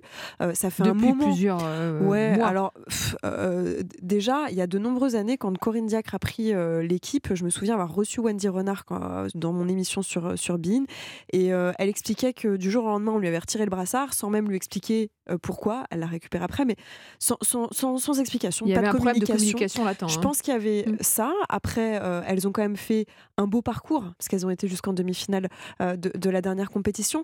Euh, mais je crois que le, le, deal, c'était avec Noël Legrette. bon, après, on va tout donner, mais après, s'il te plaît, on change. On en reparle. Et on est encore avec quelqu'un qui n'a pas tenu sa parole. Et forcément, bah, ça crée beaucoup de frustration. je pense que mm. voilà, les, les joueuses ont envie d'avoir d'avoir quelqu'un d'autre et qu'elles l'ont fait savoir. Alors, ce qui est un peu particulier, vous le disiez euh, tout à l'heure, c'est que dans le communiqué, c'est OK, on va changer euh, Corinne Diacre, mais attention, hein, euh, on n'aime pas la manière, les filles, il ne faudra pas le refaire. Vous avez raison de le rappeler, Claire. Je vais rappeler les termes exactement du communiqué qui précise que je le COMEX a par ailleurs constaté que la manière utilisée par les joueuses pour exprimer leurs critiques n'était plus acceptable dans l'avenir et compte proposer dans la gouvernance de l'équipe de France féminine une mission complémentaire entre le COMEX et le sélectionneur en demi-mot, c'est euh, la République des joueurs, c'est fini, euh, pas de chantage, on essaie de faire les choses proprement, mais surtout on se parle.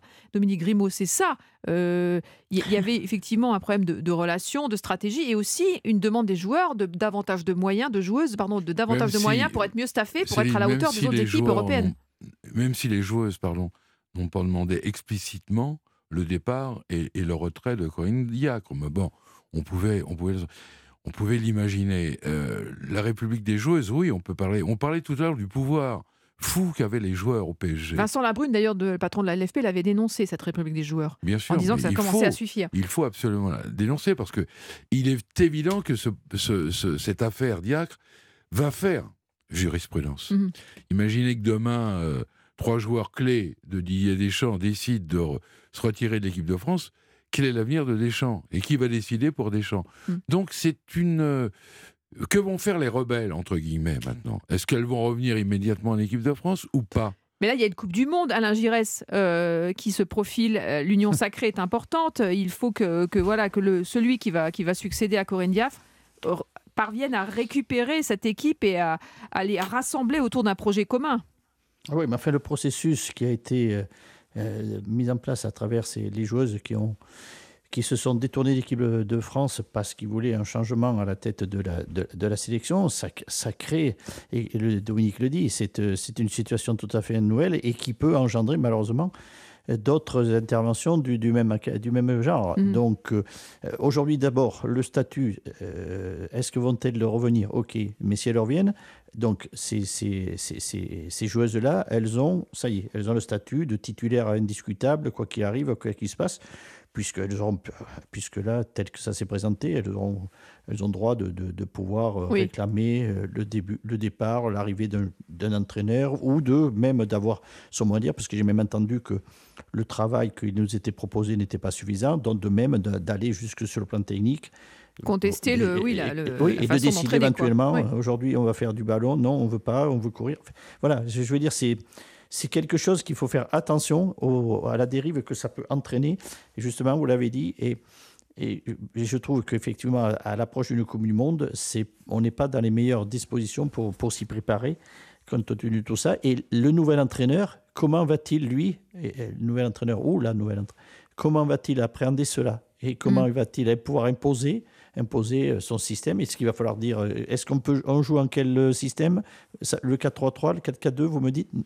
Enfin, Non, là, je pense qu'il faut quelqu'un qui prenne les clés du camion, vraiment. J'ai du mal, j'ai du mal encore à, m'imaginer un petit peu comment tout ça va pouvoir remettre, se remettre dans, le, dans, dans, le, dans les bons rails. Mais je pense que cette petite phrase à la fin du communiqué n'est absolument pas anodine et je pense qu'il va y avoir un vrai, enfin quand il parle de, il va y avoir une gouvernance euh, qui va être euh, mise en place pour justement éviter ce genre d'écueil. Euh, ça, va leur servir de leçon. Oui, ça va leur servir de leçon, mais ça doit aussi servir de leçon à la fédération. Et je, partage ce qu'a dit Claire, c'est que Noël Legret avait laissé pourrir ce dossier. Mhm. On savait depuis plusieurs années qu'il y avait des gros problèmes relationnels et de problèmes humains vraiment entre Corinne Diacre et une bonne partie de ses joueuses sans compter celle que Corinne Diacre a écartée totalement, euh, comme Eugénie Le Sommer, par exemple, ou mm. Amandine Henry, qui, était, qui sur le terrain n'aurait pas, euh, euh, n'aurait pas dépareillé dans l'équipe, quoi, mais qu'elle a écarté pour des raisons de contestation déjà, puisque Le Sommer ne comprenait pas, par exemple, son positionnement pendant la,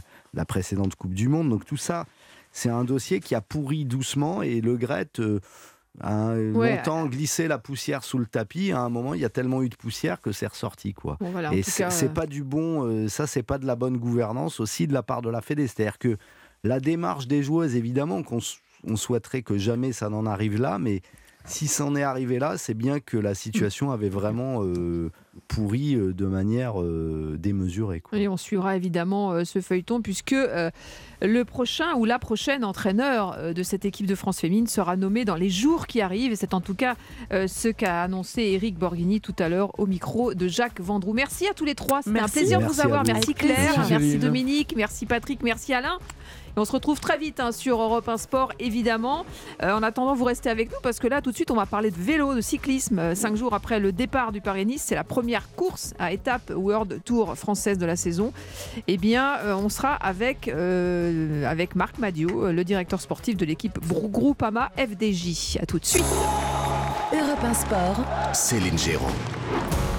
Et oui, c'est parti, c'est parti. La course au soleil, vous la connaissez. Le Paris-Nice euh, qui, euh, qui s'était lancé, je le disais, c'est la première course. Euh, huit jours de compétition. C'est celle qui met dans le bain avant le Tour de France. Et on est vraiment ravis ce soir dans le studio d'Europe 1 Sport d'accueillir Marc Madio. Bonsoir Marc.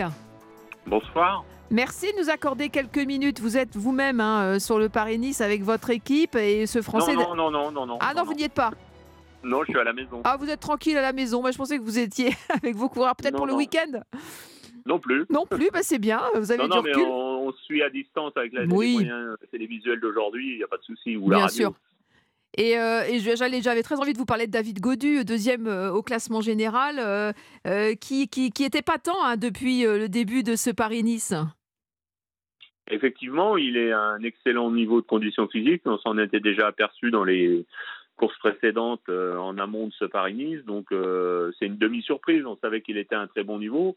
Bon là, il est vraiment au contact de Pogachar, euh, donc il est même devant Vingegaard, donc c'est plutôt c'est plutôt une situation envieuse. Ouais, effectivement, Pogacar qui a gagné deux fois le Tour de France et Vingegaard qui est le dernier vainqueur du Tour. effectivement, il est bien, il est en embuscade à 6 secondes. Hein. il a gratté quelques secondes aujourd'hui dans une étape où, où voilà, la Française des Jeux, enfin la FDJ, l'équipe Groupama FDJ a bien travaillé. Hein. Il y a eu un gros travail d'équipe, un gros collectif. bah, moi je souligne le, travail et l'implication de tous, que ce soit l'encadrement ou les coureurs. Et je voudrais saluer en particulier Arnaud Desmar qui sacrifie une partie de ses capacités pour la réussite de l'ensemble et du collectif. Et aujourd'hui, il a joué un rôle prépondérant dans l'attribution des secondes de bonification pour David. Donc, euh, je trouve cela euh, bien de sa part. On sait qu'il y a eu quelques difficultés entre David et Arnaud euh, il y a quelques semaines de cela. Donc je trouve que l'implication de tous, et en particulier celle d'Arnaud, tout cela est à souligner. Oui, vous avez raison de le rappeler. Il y a eu euh, voilà une petite brouille entre ces deux joueurs qui ont un fort caractère, mais c'est vrai que aujourd'hui Arnaud Demar a, travaillé dans le sprint pour Godu, il a piégé Pogachar. Et est-ce qu'on peut dire que c'est ce sprint qui qui réconcilie finalement les deux coureurs? Oh, je pense qu'il n'y avait pas spécialement besoin de ce sprint. Hein. Euh, il y avait des choses à dire, elles ont été dites dans la sphère privée. Après, euh, euh, ce sont des professionnels, ils sont là pour être euh, le plus efficace possible et euh, ils tentent de le faire à chaque reprise. Donc, ce qui s'est passé aujourd'hui n'est que la continuité de ce qu'on attend de plusieurs coureurs au sein d'une même équipe. Hum, David Godu, grimpeur breton, 26 ans, il était septième au Tour des Alpes-Maritimes et du Var euh, à la mi-février, deuxième en Ardèche, euh, derrière la Philippe d'ailleurs qui a, qui a été bon aujourd'hui aussi, euh, mais de l'autre côté hein, de la Tirreno Adriatico, on en parlera tout à l'heure. c'est un coureur qui monte en puissance et qui devient, bon, ben, qui, j'imagine a, envie d'aller plus loin encore dans, dans, ce Paris-Nice. Quel, quel est son objectif désormais? Bah, L'objectif, c'est d'être le plus près possible de, de, de, de Pogacar et Vingegaard. Donc euh, on, est, on, est, on est bien dans le match puisqu'on est entre les deux. Donc on sait qu'il va se passer encore beaucoup de choses d'ici Nice. Donc on va, on va essayer d'être dans la même dynamique. Et avec le Tour derrière, désormais, euh, il a une belle carte à jouer sur le Tour de France aussi. vous savez, euh, il y a de cela un an, on évoquait le podium pour David Godu sur le Tour de France. Quatrième, on le rappelle. Ouais. Oui, mais j'avais bien compris qu'à l'époque, il y avait quelques sourires narquois de désapprobation. On a, alors certes, on n'était pas sur le podium, mais on termine quatrième. Je pense qu'on avait eu un comportement exemplaire au niveau de l'ensemble de l'équipe. Et euh, on continue à travailler, on continue à s'investir et euh, l'équipe est plus que jamais au centre du village et on va s'appuyer sur euh, justement ce sens du sacrifice, comme l'a démontré Arnaud Desmar ces dernières heures, pour aller chercher le meilleur résultat possible. Arnaud Desmar, on va en parler, un 18e euh, aujourd'hui de, l'étape, euh, une étape euh, réservée aux sprinteurs. parlons du statut des sprinteurs, justement. Est-ce que ce n'est pas le sens de l'histoire, mais je sais que c'est un sujet qui vous tient à cœur, de, voir des, sprinteurs, finalement, enfin, l'ère des sprinteurs est en train de disparaître. Le parcours n'est plus vraiment taillé pour eux. Il y a toute une, une, stratégie qui se met en place à la fois par les diffuseurs, ceux qui organisent les courses, les télévisions, et, et voilà, le, sprinter doit revoir son métier aussi quelque part. Alors le, le, sprinter doit euh, évoluer et euh, se reconstruire quelque part par rapport à, la situation euh, qui est proposée à ces mêmes sprinters. On, a bien compris, notamment depuis 2-3 ans, et on l'a largement découvert, notamment sur le Giro de l'année dernière, que les, organisateurs et les diffuseurs ne veulent plus d'un peloton qui se balade à 45 à l'heure et qui laisse une échappée quelques minutes devant, euh, tout en la contrôlant et tout en sachant que de toute façon, il y avait 99 chances sur 100 que cette échappée soit reprise dans le final. On a bien compris également que ben, le, diffuseur ou les diffuseurs veulent, du suspense, ils veulent de l'incertitude. Donc les, les organisateurs euh, sont allés dans ce sens parce que le spectacle doit être le plus euh, intéressant possible. Donc euh, les sprinters, la, vie est un peu plus difficile que ne l'a été à une certaine époque qu'on a connu dans un temps euh, qui s'éloigne. Ah, les Cipollini, les, oui, oui, bien sûr, les Abdou Japarov, il y en a eu plein qui ont, qui ont, bercé notre, notre, notre enfance, j'allais dire, ou notre jeunesse. C'est une espèce en voie de disparition, les sprinters. Alors, ça n'est pas une espèce en voie de disparition, et ils ne disparaîtront pas parce qu'il y a quand même une majorité de courses qui se terminent euh, ou en petit groupe ou euh, en peloton. Mhm. Donc, euh, mais la situation est moins simple et moins facile pour eux. Et puis l'autre phénomène qui est quand même à prendre en considération, c'est qu'aujourd'hui, avec les fameux points World Tour, bah, les équipes sont obligées d'avoir des effectifs qui sont capables de s'exprimer sur tous les terrains. d'avoir des leaders pour le classement général et d'avoir des sprinters, donc ce qui rend la tâche encore plus difficile dans le contrôle de la course et notamment au moment de l'emballage final. On voit en ce moment des sprints assez assez kamikazes, assez dangereux. Souvent, les arrivées sont aussi punchy et spectaculaires. Donc tout cela n'arrange pas la vie des trains de sprinters sur les, les, épreuves que l'on voit en ce moment. Je pense que ça va se réguler euh, dans les prochains, dans, dans, dans les prochaines semaines et les prochaines, euh, les prochaines courses, mais il n'empêche que la vie des sprinters est beaucoup plus compliquée qu'elle ne l'était par le passé. Mais rassurez-vous, il y aura toujours des sprinters, il y aura toujours des coureurs qui auront vite au sprint on va parler de, l'autre course hein, dans laquelle vous êtes engagé, c'est la Tirreno Adriatico. Je le disais en Italie avec euh, euh, votre leader euh, Thibaut Pinot, futur retraité, hein, qui, marche bien. Il est dans le premier groupe aujourd'hui avec le vainqueur Primo Roglic. Il est dans le coup. comment vous le voyez? Alors, il se prépare lui pour le Giro, Thibaut Pinot, et ce sera son dernier grand tour. Euh, on sait que vous avez une relation un peu fusionnelle avec lui, mais euh, j'imagine que, que cette course pour lui, c'est euh, important et il, est en forme. Hein. Bah, vous savez, il aime les courses en Italie, il aime l'Italie, il aime les pâtes, il, aime, il aime le public italien, il aime l'atmosphère des courses italiennes qui est un peu, un peu plus décontractée et un peu plus, comment dire, oui, un peu plus décontracte que ça ne l'est parfois en France, notamment sur les grands événements l'Italie, c'est un peu euh, c'est un peu moins contrôlé, un peu moins maîtrisé, un peu moins aseptisé. Et euh, il aime cette tranquillité euh, qu'il peut rencontrer et trouver en Italie. Donc ça lui colle parfaitement. Et je pense que oui, dans le, demain ou après-demain, dans les prochaines ascensions qu'il y aura sur Tirreno, il sera compétitif. On verra où il se situe. Puis il a, il a cette chance aujourd'hui d'être dans la dernière ligne droite de sa carrière. Donc il ne se met aucune pression, il est décontracté, il est zen euh, et il va en profiter. Eh bien, merci beaucoup, Marc Madio, hein, pour, euh, ce tour d'horizon euh, des deux courses dans lesquelles vous êtes engagé. Merci infiniment. Et puis, belle saison à vous. Et on se reverra évidemment au cours de la saison et d'ici cet été. À bientôt. Merci. Allez, on change de surface. On quitte la, route pour la montagne. On lâche le vélo pour les skis. C'est parti. Europe 1 Sport, tout le sport est sur Europe 1. Céline Géraud. Alors, est-ce que vous connaissez la Pierre Amenta? C'est la course de ski alpinisme de référence et depuis deux jours et jusqu'à samedi, 210 duos d'athlètes de haut niveau arpentent les pistes, les pentes, les sommets mythiques du Beaufortin. 10 000 mètres de dénivelé positif sur 4 jours, ça décoiffe et ça inspire aussi le respect. Et on va tout de suite prendre de l'altitude avec l'un des participants, héroïque forcément. Bonsoir William Bonmardion. Oui, bonsoir.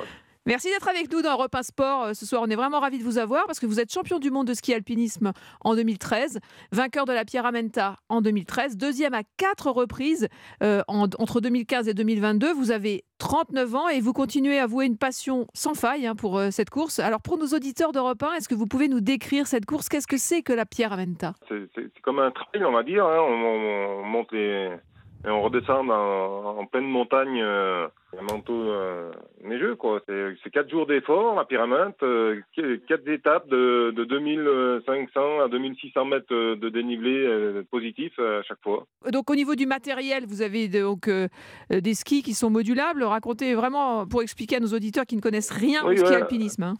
Ouais, alors du coup, le matériel, c'est des skis euh, qui sont très très légers parce qu'il faut il faut pouvoir les les monter. Euh, éviter d'avoir du matériel, enfin de trop d'avoir de, poids à la montée. on, a optimisé au maximum le, matériel.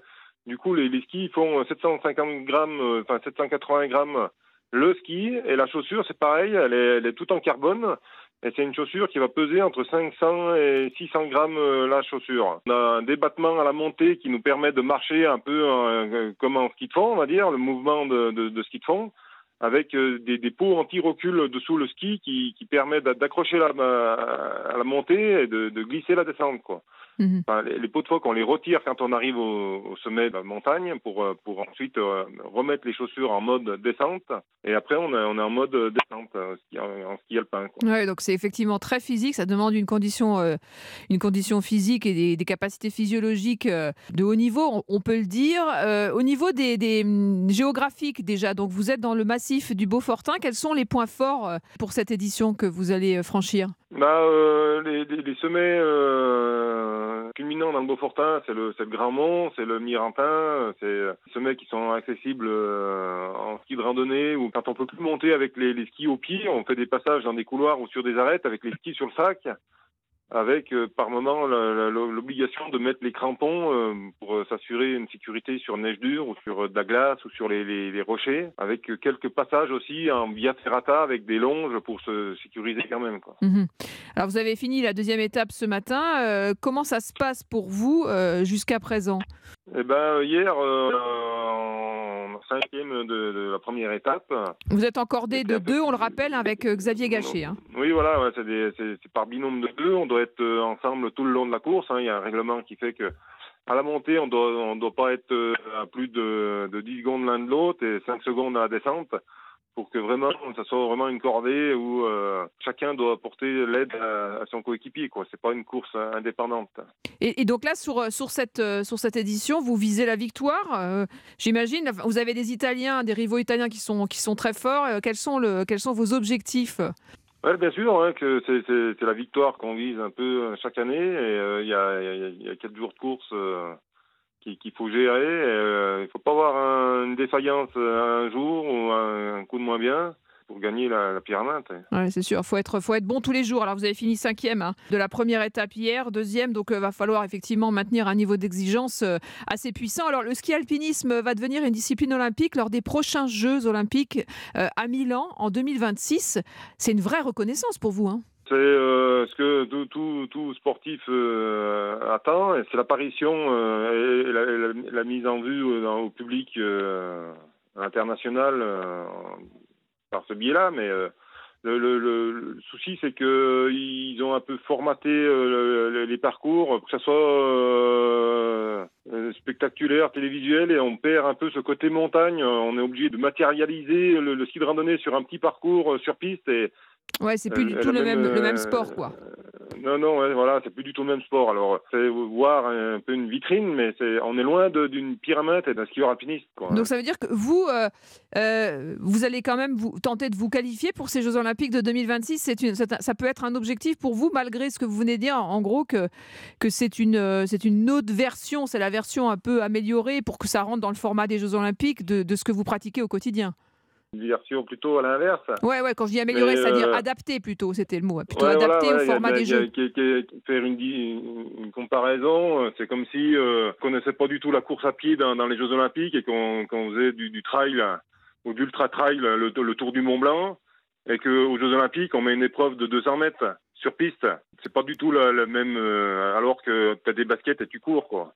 Et nous, là, bah, on a des skis, on a des skis et des phoque. On n'évolue pas du tout dans, dans, le milieu de vraiment du, du ski alpinisme pour connaître le ski alpinisme, il faut, il faut, il faut venir voir des courses comme la Pyramide, comme le Tour du Ritor, qui, qui se déroule en Italie, ou, ou d'autres grandes classiques. Là, on est un peu euh, sur un, Tour de France dans le vélo, quoi, sur, le, sur la Pyramide. Ouais, donc ça va effectivement être une vitrine pour votre discipline. Ça va peut-être euh, pousser euh, de, jeunes, de jeunes gens à, se diriger vers cette discipline, mais c'est vrai que c'est deux, deux ambiances, deux styles différents. Alors, on est avec William Bombardion. Hein. Il est champion du monde de ski alpinisme en, en 2013, vainqueur de la Pierramenta aussi. C'est cette course dont on parle ce soir sur Europe 1 dans Europe 1 Sport. Vous allez avoir 40 ans cette année, c'est le bon âge pour faire du ski alpinisme à un très haut niveau. On peut être compétitif jusqu'à quel âge? Je ne sais pas si on peut dire que c'est le bon âge. La majeure partie du, entre, entre 25 et 35 ans, c'est vrai que pousse peut-être un peu les, prolongations, mais je me fais tout le temps plaisir dans mon sport et du coup, ben, je continue. Quoi. Avec Xavier Gachet, vous avez fini deuxième l'an dernier de cette course. Vous visez la victoire cette année? Oui, bah bien sûr. Ouais, Xavier ne l'a jamais gagné et euh, ce serait euh, avec un grand plaisir de, partager ça avec lui. Eh bien, on va suivre évidemment votre aventure, William Bombardion, euh, vainqueur de la Pyramenta en 2013 et à la conquête, pourquoi pas, d'une deuxième victoire avec son coéquipier Xavier Gachet. On suivra ça sur Europe 1. Merci infiniment hein, pour ces quelques minutes et reposez-vous bien avant la troisième étape demain. Bonsoir, William. Oui, bonsoir. Tous les sports sont dans Europe 1 Sport avec Céline Géraud que la montagne est belle. Mais oui, la montagne est belle, mais on est bien aussi en bas au niveau du plancher des vaches. Et si vous êtes passionné de course à pied, accro running ou sportif du dimanche, eh bien sur Europe 1, dans Europe 1 Sport, vous allez adorer la séquence qui suit. Elle est pour le moins insolite.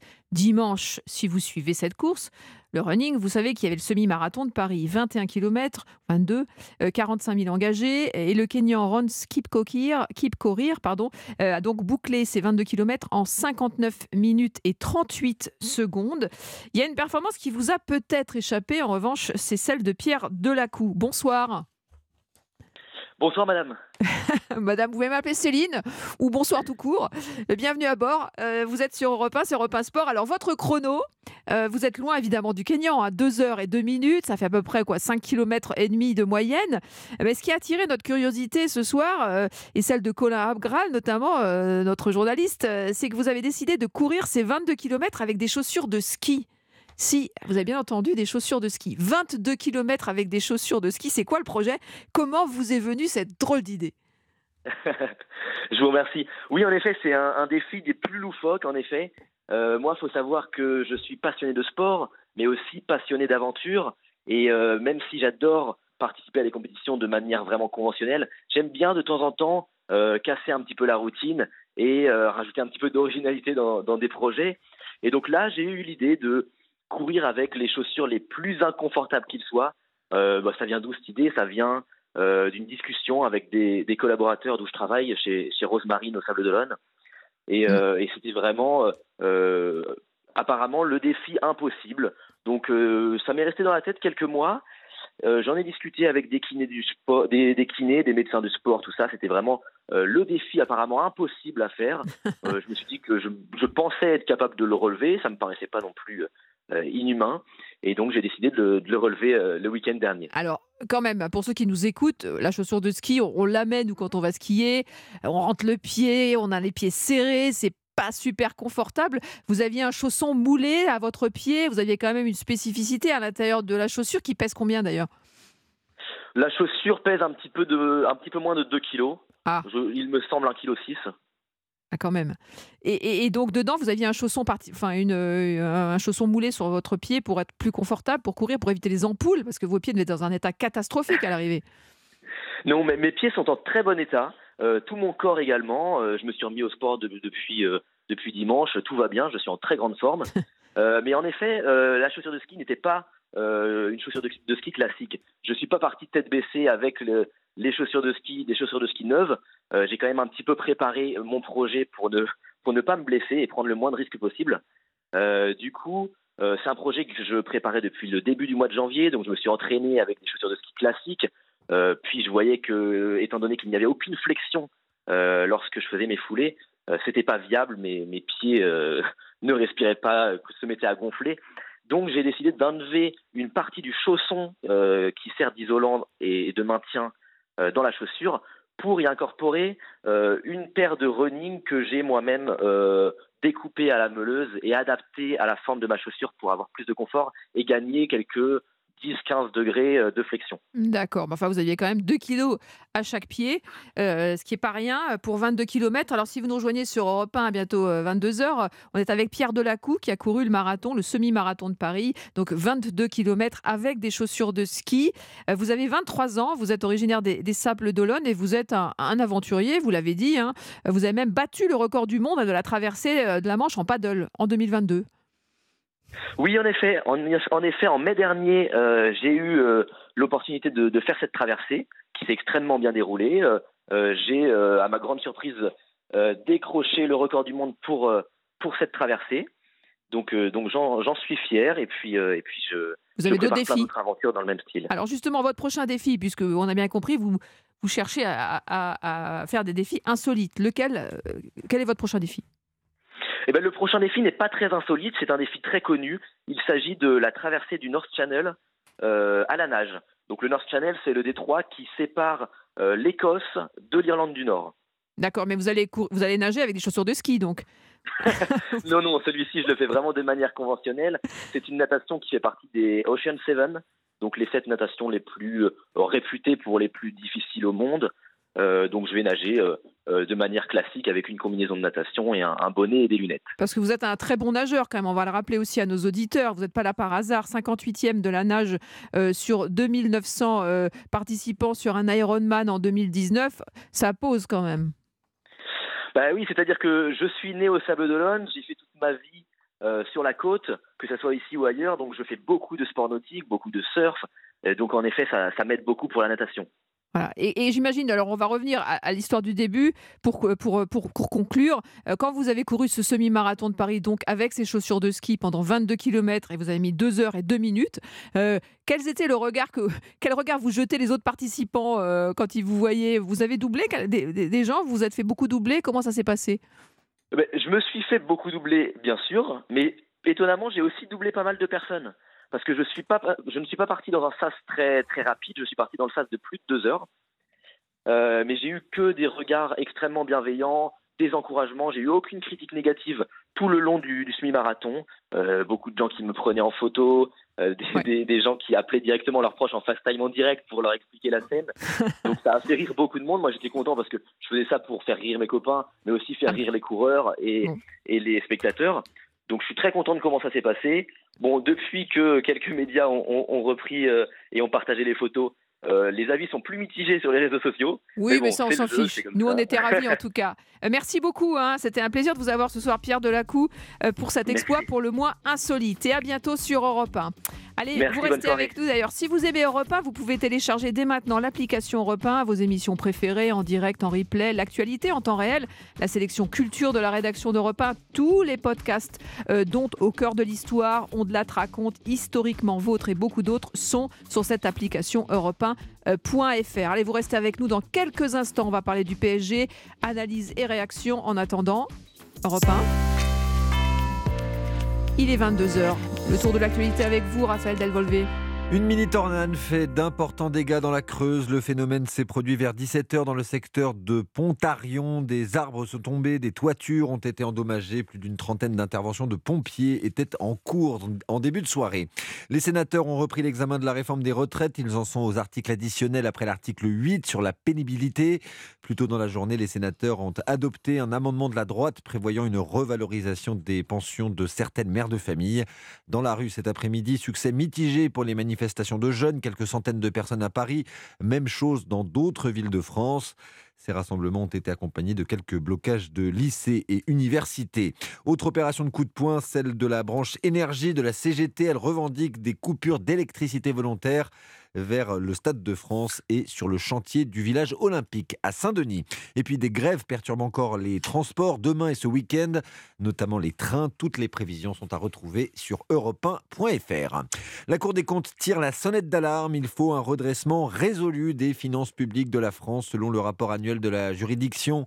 Le document pointe une trajectoire peu ambitieuse de la réduction de la dette et relève que le soutien massif à l'économie et aux ménages comme le bouclier tarifaire euh, sont, euh, est synonyme de déficit et de dette publique, toujours très élevé.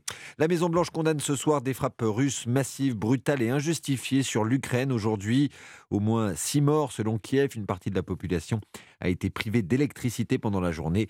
La centrale nucléaire de Zaporizhia a été temporairement déconnectée du réseau. Les États-Unis réagissent également ce soir à la situation en Géorgie. Washington salue le retrait d'un projet de loi controversé sur le financement de médias et d'ONG. Depuis plusieurs jours, des dizaines de milliers de personnes manifestaient à Tbilissi, la capitale, donnant lieu à des heurts. D'ailleurs, euh, malgré le recul du gouvernement à la mi-journée, de nouveaux rassemblements ont eu lieu aujourd'hui en Géorgie. Trois morts dans un accident minier en Espagne aujourd'hui. Trois personnes prises au piège après l'effondrement d'une galerie dans une mine de potasse en Catalogne. L'une des victimes était stagiaire dans l'entreprise depuis seulement quelques jours. Les jeunes Français de 17 ans moins accros au tabac selon l'Observatoire des drogues et des tendances addictives. Selon une vaste étude révélée aujourd'hui, moins d'un jeune sur deux déclare avoir fumé une cigarette, en baisse de 13% sur 5 ans. 15,6% euh, des euh, jeunes euh, interrogés pendant l'étude disent fumer quotidiennement, soit une baisse de 10 points par rapport à 2017. Europe Sport. Céline Géraud. Allez, inspirez, expirez. On fait du sport jusqu'à 23h sur Europe 1 comme tous les jours de la semaine, la dernière heure. Maintenant, tiens, on va faire un bilan des clubs français en Coupe d'Europe puisque si vous avez raté le début, sachez que en Ligue Europa Conférence, Nice, l'OGC Nice s'est imposé 1-0 face au Sheriff Tiraspol, un club moldave, but d'Amraoui au match aller. Donc, match retour le 16 mars. C'est bien parti pour Nice. On fera un point justement sur euh, ces Français en Coupe d'Europe. Revenir aussi sur le dossier Corinne Diacre, euh, débarqué cet après après-midi de son poste de sélectionneuse de l'équipe de France. Et on va évidemment aussi décortiquer l'échec du Paris Saint-Germain maintenant et surtout se projeter. Quel avenir, quelle solution? Ce soir, on lance le premier débat de notre série Les grands chantiers d'Europe 1 Sport pour le PSG. Et euh, pour en parler, eh bien, balle neuve, nouvelle brochette d'experts dans le studio pour cette dernière heure. Euh, Ravier Prieto Santos de SoFoot, salut. Salut, bonsoir à tous, bonsoir tout le monde. Bienvenue, euh, Marc Libra qui est là, qui est en forme. Bonsoir Marc. Bonsoir Céline, bonsoir à toutes et à tous. Jackie Bonnevet. Voilà, ça va, Jackie. Voilà, il est en forme. Il a mis un petit col roulé, il est bien, il est au chaud. Et Guy Roux qui est avec nous. Bonsoir, Guy. Bonsoir. Allez, on est ravis. On va démarrer tout de suite euh, avec le premier débat, justement, euh, euh, sur, le, sur le Paris Saint-Germain. Est-ce que c'est la pire défaite du PSG depuis l'arrivée des Qataris? Europe 1 Sport. Céline Géraud. Je vous pose la question de but en blanc, Giroud. Vous qui avez suivi évidemment euh, ce match, euh, qui avez vibré, qui avez tremblé, qui avez dû être frustré comme nous, déçus. Est-ce que selon vous, euh, depuis l'arrivée du, Qatar il y a 12 ans, c'est la défaite la plus cuisante, la plus dure à encaisser pour le Paris Saint-Germain? Non, elles sont toutes toutes dures quand on termine une, une, épreuve par élimination. Le jour où on perd, on est qualifié même pas pour l'année suivante il faut gagner le championnat, ça, ils vont peut-être le faire. Mais enfin, il y avait des blessés. C'est la, plus petite équipe qu'on ait présentée en huitième de finale, sans doute, parce qu'elle est complètement inégale. Il y avait dans cette équipe des joueurs qui jouent pratiquement jamais dans le championnat de France. Mhm. Alors bon, et il y avait l'un des trois grands qui n'était pas là. Le deux, les deux autres ont été neutralisés assez facilement euh, par nos adversaires. Mhm. Vous avez raison, le, bilan, la victoire, elle est, elle est dure, elle est froide, elle est, voilà, elle est clinique. Hein. Il n'y a, pas eu de, a pas eu de contestation, il n'y a pas eu de scandale. C'est vrai qu'à chaque fois qu'on a, on a eu des épopées où le Paris Saint-Germain, il y avait des faux, des mains, des buts. Là, il n'y a rien eu de tout ça, Marc Libra, et euh, il y a une frustration colossale. Euh, je sais pas, en tout cas pour moi. C'est un échec, c'est un véritable échec pour cette équipe de Paris. Non, non, mais ça, reste un échec. Après, je, ne rejoins pas forcément Guy parce que vous avez quand même euh, Kylian Mbappé qui est considéré comme le meilleur joueur du monde. Messi qui a des ballons d'or, il sait plus quoi en faire euh, dans son séjour. Euh, en face, on a quand même Choupo-Moting. On va, va pas décortiquer les joueurs qui étaient en face, mais Paris, pour moi, avait des armes pour faire la différence, même s'il y avait des blessés. On ne peut pas se réfugier aujourd'hui derrière l'excuse oui, mais ils avaient des blessés, vous comprenez ben, Ça fait partie de l'histoire.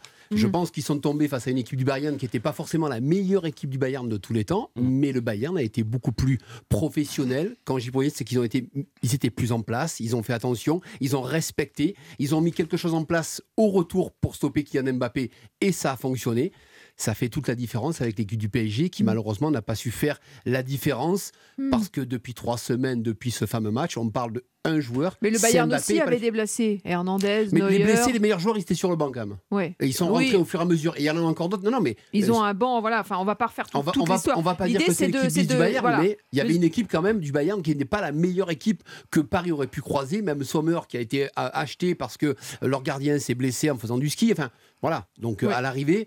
Ben, Rappelez-vous, quand il y a le tirage au sort, tout le monde dit ah ben, c'est facile, c'est le Bayern. Ah ouais, c'est facile. Après, Neuer mm. se blesse. Oh, mais vous vous rendez même pas compte comme ça va être facile. Le problème, c'est que les mm. matchs, il faut les jouer. Javier Prieto Santos, hein, euh. est-ce que selon vous, c'est la, la défaite la plus cuisante, la plus, la plus difficile, la plus douloureuse du Paris Saint-Germain depuis que, que, le Qatari est là, c'est-à-dire depuis 12 ans? C'est la, plus, la plus cuisante, parce que c'est celle qui, qui, nous rend limite indifférents, en fait. Euh, ah oui je, c'était, euh, c'était un drame annoncé et on n'a pas eu de surprise, on n'a pas eu de bonne surprise. Euh, on savait que le Bayern de Munich était, euh, enfin pour ma part en tout cas, je, le voyais comme ça. j'avais l'impression qu'ils étaient à des années-lumière de ce PSG-là, qui n'a pas de plan de jeu. Première mi-temps quand même, ils ont. Ouais, enfin première mi-temps, les 20-30 premières minutes du PSG sont correctes, mais est-ce que. Ouais. Mais, mais, de là à dire que que, que, ça suffit pour battre un, géant d'Europe comme le Bayern, même si c'était un petit Bayern. Je suis d'accord avec Marc. Franchement, ils m'ont pas du tout impressionné. Et c'est là que c'est navrant en fait pour les supporters du PSG parce que euh, on connaît la qualité individuelle des joueurs. Mais pour moi, le grand fautif hier, c'est quand même Christophe Galtier. Parce que sa tactique, on la connaît, c'est euh, donner des ballons à, à, Mbappé, puis Messi sur un coup de dé, il peut vous sortir euh, une passe décisive ou, mhm. ou un truc extraordinaire. Mais mais ça a été très lisible pour Nagelsmann et même pour les défenseurs du, du, Bayern de Munich. Euh, on a vu Upamecano qui a, qui a complètement euh, mis à l'amende Mbappé. Mbappé n'a pas fait son meilleur match. Mais pour moi, c'est pas la faute d'Mbappé, c'est la faute d'un plan de jeu, d'une philosophie, d'une d'une programmation sportive, d'une planification pardon, sportive qui n'a pas été correcte. Parce que quand on voit les changements hier, on fait rentrer Mané, on fait rentrer Sané, on fait rentrer tous des internationaux. Et le PSG fait rentrer Bachiabou, fait rentrer Moukele, fait rentrer euh, un môme de, 17 ans, parce qu'il les a fêtés hier. C'est pas la euh, faute. C'est pas, la faute des gamins. C'est pas du tout la faute des gamins. C'est la faute de, de l'état-major. 34 ans à eux deux. ouais, voilà, 34 ans à eux deux. Et puis, et puis pour, encore une fois, je trouve que c'était annoncé. C'était un drame qui, est, qui était. Euh, qui était. Euh... Moi, je pensais hmm. pas, moi. Je, je, pensais qu'ils allaient passer, moi. Ah, moi, j'étais persuadé qu'ils allaient passer. Avec les prestations ben, euh, qu'a réalisé si le PSG. Par, par, rapport à la premier, au premier match euh, à Paris, 75 minutes, il joue pas, Mbappé rentre et tu dis, oh là là, il va leur faire mal. Ben, moi, je, pensais vraiment que Paris était capable de faire la différence. vraiment. Mais, malheureusement, ben, Nagelsmann a mis quelque chose en place hmm. et ils n'ont pas su. Mais euh, Nagelsmann l'a très bien expliqué. en plus, il y a en conférence de presse Nastasic au lieu de Fabio de, de, de Cancelo pour, hmm pour euh, sécuriser le côté. Trois derrière, bien en Trois place. derrière, bien en place. Et c'est terminé. Et la tactique du PSG, il n'y avait pas de plan B. Et ils sont arrêtés là, 25 minutes. Ça a suffi pour que le Bayern prenne le dessus. Quoi. Giroud. Oui, le PSG ne joue jamais plus d'une heure. Bah, en plus. En Coupe d'Europe tous les ans, vous pouvez regarder, ça s'éteint après les 55 Donc il y a un vrai souci. Euh, là, là quand on a passé les 55, c'était fini. Première mi-temps, c'était correct. Ils, avaient, ils ont pressé, ils ont joué vite. Deuxième mi-temps, après, ils ont commencé des joueurs que je ne connais pas. Pourtant, je suis le football tous les matins et tous les soirs. Hmm. Et il y a des joueurs, je, je, les rencontrerai dans la rue, je leur dirai pas bonjour. oui, donc il y, a effectivement euh, euh, un souci de préparation physique. Euh, j'avais vu cette, cette non de vie, de un vie, souci de vie, de vie, de discipline donc. Non, de vie tous les jours. De, de quoi de cohésion on se, on se plaint du calendrier. Paris Saint-Germain vote pour qu'il y ait plus que de 18 équipe, tout ça, pour avoir moins de matchs. Et il se dépêche d'aller en mettre un de plus, en, tout de suite après la Coupe du Monde, euh, en Arabie Saoudite. Enfin, c'est c'est pas une équipe sur laquelle on peut compter. Il, joue trop souvent, c'est ça. Il, s'épuise, il n'y a pas de priorité. Quoi. Non, non, c'est l'ensemble. D'accord. Peut-être il s'entraîne pas assez, et, puis, et, quand il faut faire des erreurs, et puis peut-être qu'il dorme pas assez. Ah, ça c'est sûr. Le bien manger, le bien dormir entraînement plus repos égale forme. voilà. Alors l'entraînement, je suis à peu près sûr qu'ils le font correctement. Il y a des bons entraîneurs. Bon, mais repos, alors là, R minuscule. Mm. Alors vous parliez justement du bien dormir et du bien manger. Euh, c'est justement euh, en substance ce qu'avait dit euh, Kylian Mbappé, on s'en souvient, à l'issue du match aller. Et hier, vous allez l'écouter, hein, il fait un constat lui aussi assez, assez accablant des limites, des failles de ce Paris Saint-Germain. Mais il est dedans On l'écoute. On est déçus. Maintenant, euh, voilà, c'est comme ça. Il faut passer à autre chose, essayer de, de, se remettre en question chacun et passer à autre chose. Quand on regarde euh, l'état des deux équipes, voilà, euh, ils, ont, ils ont une grande équipe, ils ont un grand effectif. Voilà, ils, ont une équipe qui est bâtie pour, pour gagner la Champions League. nous, quand je l'ai dit en, début de saison à ma première conférence de presse de Champions League, qu'on allait faire notre maximum, notre maximum c'est ça, c'est la vérité. Et voilà, on va se remettre en question et on va retourner à notre quotidien qui est le championnat. Le constat de, Kylian Mbappé est terrible et cruel. Hein. Euh, notre maximum, c'est ça. Jackie Bonnevet, je ne vous ai pas encore entendu. Euh, il est assez, il est complètement réaliste, évidemment, Kylian Mbappé, mais très clinique il est aussi. Toujours, et puis ça montre quand même, euh, il se rend compte que l'équipe n'est pas suffisamment bonne pour passer des tours. Mais pour revenir à la question, est-ce c'est le plus gros échec Je dirais non, parce qu'il y a eu pire. Il y a eu pire en 202017 avec cette fameuse remontada. Euh, 4-0, 6-1, c'était pire. Ouais, mais là, c'est de l'irréel. Oui, mais c'est irréel. Mais, mais, il y avait des buts, il y avait mais du la question, jeu. Est-ce que c'est pire? Non, c'est pas pire. C'est pas pire qu'en 2017, c'est pas pire qu'en 2019 non plus. Quand ils ont gagné à Manchester United et qu'ils ont perdu 3-1 à la maison. Ça, c'est pas pire. D'accord. Sauf que là, c'est la cinquième fois en 7 ans. et qu'à force, on se dit, ils auraient dû apprendre. Le problème, c'est qu'on se pose toujours la même question. Non, mais au fil du temps. de l'année. C'est-à-dire qu'on ne tient pas compte des. Non, mais ça fait 12 ans, Jackie Bonnevet. À la limite, qu'il fasse des erreurs au début, le temps que le, système se mette en jeu, que la stratégie du, Qatar euh, porte ses fruits, que, que les choix qui sont faits sur le plan du jeu, sur mm. le plan de la ah bah, préparation physique et du staff. Là, au bout d'un moment, on se pose la question chaque année, c'est la même histoire. Ouais, chaque année, on se prend à y croire et chaque année, on, on reste sur le bord du. du- Oui, et puis il y a surtout ce qui est aussi le gros problème, on l'a un peu oublié, c'est qu'il fallait finir premier du groupe devant Benfica. Oui, parce On que là- joué Ah, voilà la bonne remarque. On a- là, on joue le Bayern de Munich qui a l'ADN Champions League au même titre que le Real Madrid, et on sait que c'est compliqué. Moi, je l'ai annoncé ici que ça serait pratiquement une mission impossible. hein. Je l'ai annoncé Oui. deux jours avant quand je suis venu euh, sur l'antenne, en disant vu les statistiques, je vois pas comment le PSG peut se qualifier. C'est pas Bah du oui. pessimisme, Mm. c'est seulement du réalisme. 7 matchs de Champions League, 6 victoires, euh, non, 7, victoires, pardon, 7 matchs, 7 victoires, 6 clean sheets. Euh, deux buts encaissés quand Ouais, il n'y avait ouais. plus rien à jouer. Mm. Donc j'avais dit que ça serait très compliqué. Le Bayern, euh, tout gagné à la- à l'Alliance Arena depuis le début de saison. Les, les statistiques, elles sont incroyables. Et puis hier, il n'y a pas eu photo. Euh, sur les deux matchs, 3-0. Donc il n'y a pas photo. Pour moi, il n'y a pas photo. Giroud, vous, vous vouliez réagir parce qu'effectivement, ils auraient rencontré Bruges. Et quand on voit le, le carton de Benfica contre Bruges, on se dit que ça aurait pu être possible. Évidemment, c'était pas la même histoire. C'est leur négligence. C'est une négligence professionnelle. Le- je parle du match où ils n'ont pas enfoncé le clou suffisamment. Ils ont pensé que ça allait, ça va aller. Euh, bon, ça, ça, ça va pas, ça n'a pas été. Maintenant, pour Mbappé, que j'adore, que je trouve formidable, il est pas blanc non plus. C'est-à-dire Eh bien, quand il est après la Coupe du Monde, le lendemain, il va, il va au stade. Oh là là, quelle conscience professionnelle. Et puis après, il s'en va à New York pendant une semaine euh, faire euh, des, contrats publicitaires. Alors ça fait un aller, une nuit, un retour, deux nuits, les soirées là-bas. C'est une semaine. Au lieu de récupérer de la Coupe du Monde, il se fusille. Lui aussi, il il fait plus tout à fait ce qu'il faut euh, pour avoir les meilleures performances au moment où il faut et d'une manière continue. Marc Libra Non, non, mais j'ai souvent parlé de, de ce problème-là où euh, il revient de la Coupe du Monde, il décide de, de venir, euh, de, voilà, de reprendre directement parce qu'il y a un match de coupe Oui. et il sait que c'est important parce qu'il sait qu'il va, Oui. je pense, scorer. Donc il score. Et une semaine après, il nous explique qu'il part avec son copain Hakimi pendant une semaine de vacances à New York. Ouais. Donc Bah, pour vous, il y a. euh, il y a- Guy, Guy est un très grand entraîneur. On a Jackie Bonnet qui connaît très bien le rôle d'entraîneur. D'adjoint, est-ce que Jackie ou Guy, est-ce que c'est possible qu'un joueur vienne, il reprend et puis une semaine après il part Voilà. Est-ce qu'on a en déjà fait, Non, il y a la République je- des moi- joueurs dont on parle souvent mais, ce- mais là, dans ce studio. Céline, euh, c'est pas possible de faire ça. Jackie, Guy, je suis désolé. Oh, Moi, j'ai vécu avec pendant 15 ans.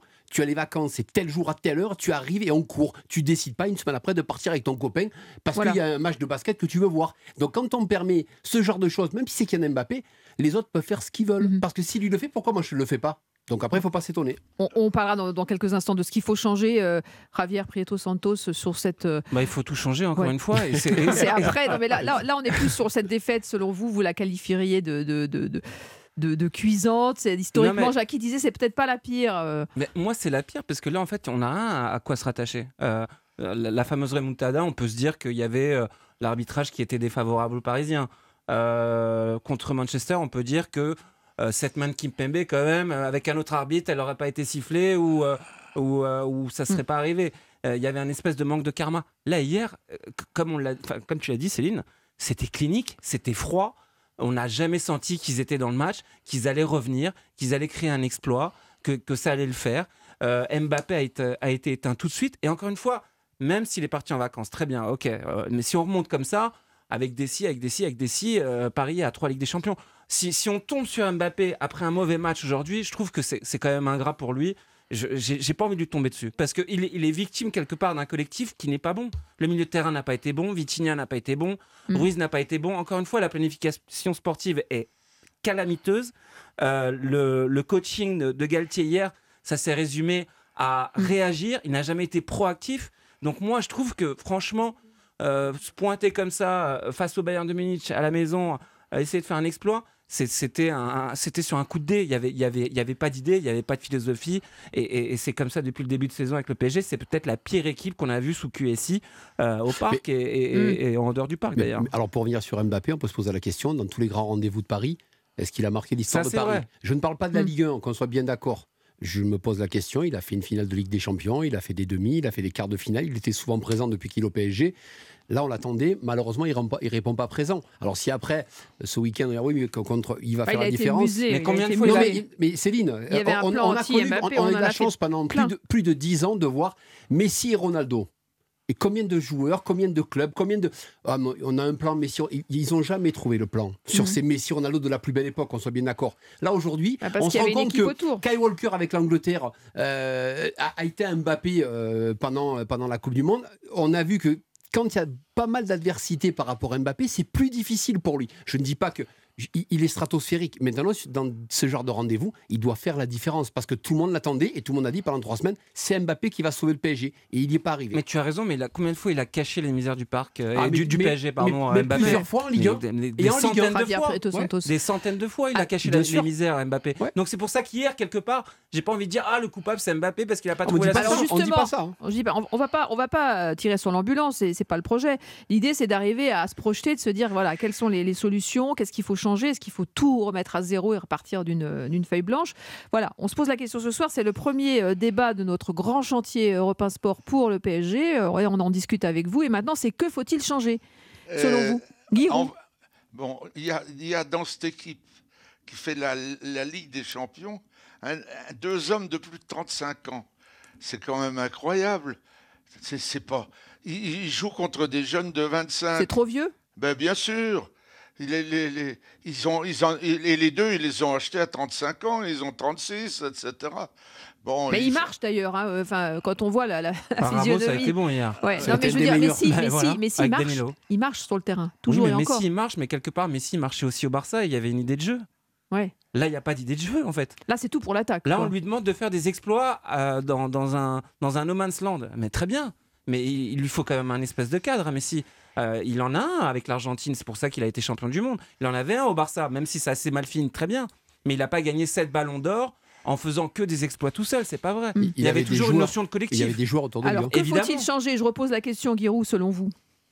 Oh, bah, faut revoir, faut faire une grande réunion qui commence à 8 h du matin, qui finit à 8 h le lendemain matin. et, entre-temps, on trouvera les solutions. Ah Après, il faut sortir, ouvrir quelques puits, quelques barils de pétrole ou, de, de bonbonnes de gaz. Et puis avec ça, il faudra racheter des joueurs, mais aussi des joueurs de complément. Pas avoir euh, des, des, ballons d'or ou des futurs ballons d'or ou des souliers d'or. Je ne sais jamais si c'est un ballon ou un, un soulier. et, deux ou trois, et puis les autres euh, divisions d'honneur. Vous comprenez, ça va mhm. pas. Mais, mais, au-delà du, casting, euh, en quelque sorte, Giroud, il y a peut-être une stratégie euh, globale à revoir sur. Ben sur oui, il faudrait, il faudrait que le, le, manager, l'entraîneur, soit le patron et qu'il soit craint et qu'il, quand il dit quelque chose, que ça compte. Mhm. Vous comprenez, le, les pauvres voisins de Neymar qui vont trouver le maire. Déjà en février, ils le savent d'avance. C'est le match qui suit en février l'anniversaire de Neymar, il est perdu ou il, ou il est gaspillé. Bon.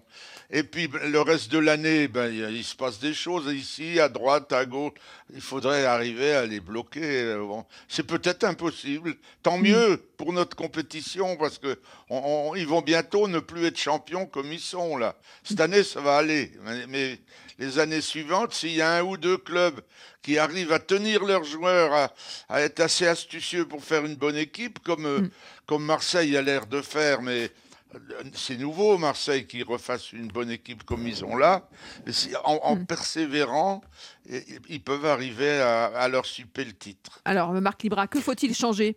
Moi je, ne change rien pour l'instant, parce qu'on on a pu voir que par le passé, on vire, enfin, on met dehors certains dirigeants, et puis on change l'entraîneur. Mais on se rend compte que rien ne change. Donc, à un moment donné, il faut essayer de poser un peu des bases. Parce que si Galtier vient, c'est pour imposer quelque chose, c'est pour trouver une façon de travailler. On voit que ça fonctionne pas aujourd'hui. Quel que soit l'entraîneur, là, il a, le club broie tous les entraîneurs. Euh, Céline, on a toujours, on a toujours sorti euh, le, ben, c'était Leonardo, c'est, on peut tous les citer. et après l'entraîneur, Thomas Tuchel, Emery, on fait toujours ça. Par contre, la tête pensante, euh, le président Nasser, il est toujours là ça bouge pas. Hmm. Lui, il passe à travers les gouttes.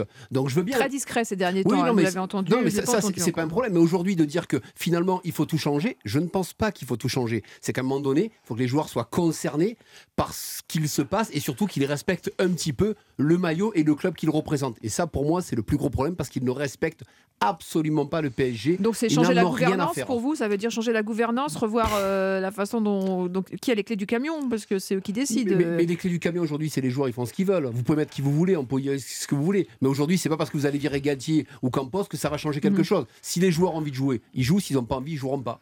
Jackie Bonnevet, que faut-il changer? Bah déjà, je crois qu'il y a eu quand même un problème de constitution d'effectifs. Alors au départ, on a compris que c'était un peu surpeuplé.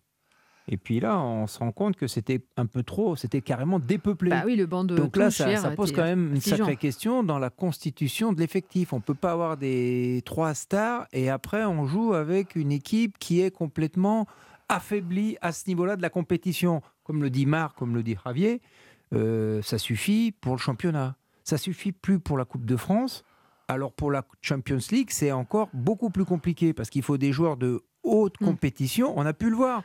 Qu'est-ce qui manque au PSG Ils peuvent tenir une, mitu- une, une mi-temps pardon, à un rythme très haut niveau, mais ils peuvent pas le faire plus longtemps.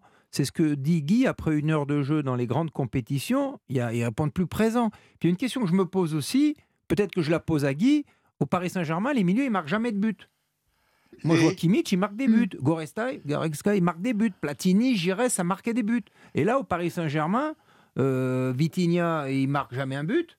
Euh, et les milieux, ils marquent jamais de but. Donc, il faut toujours compter sur les mêmes, que ce soit Messi ou Mbappé.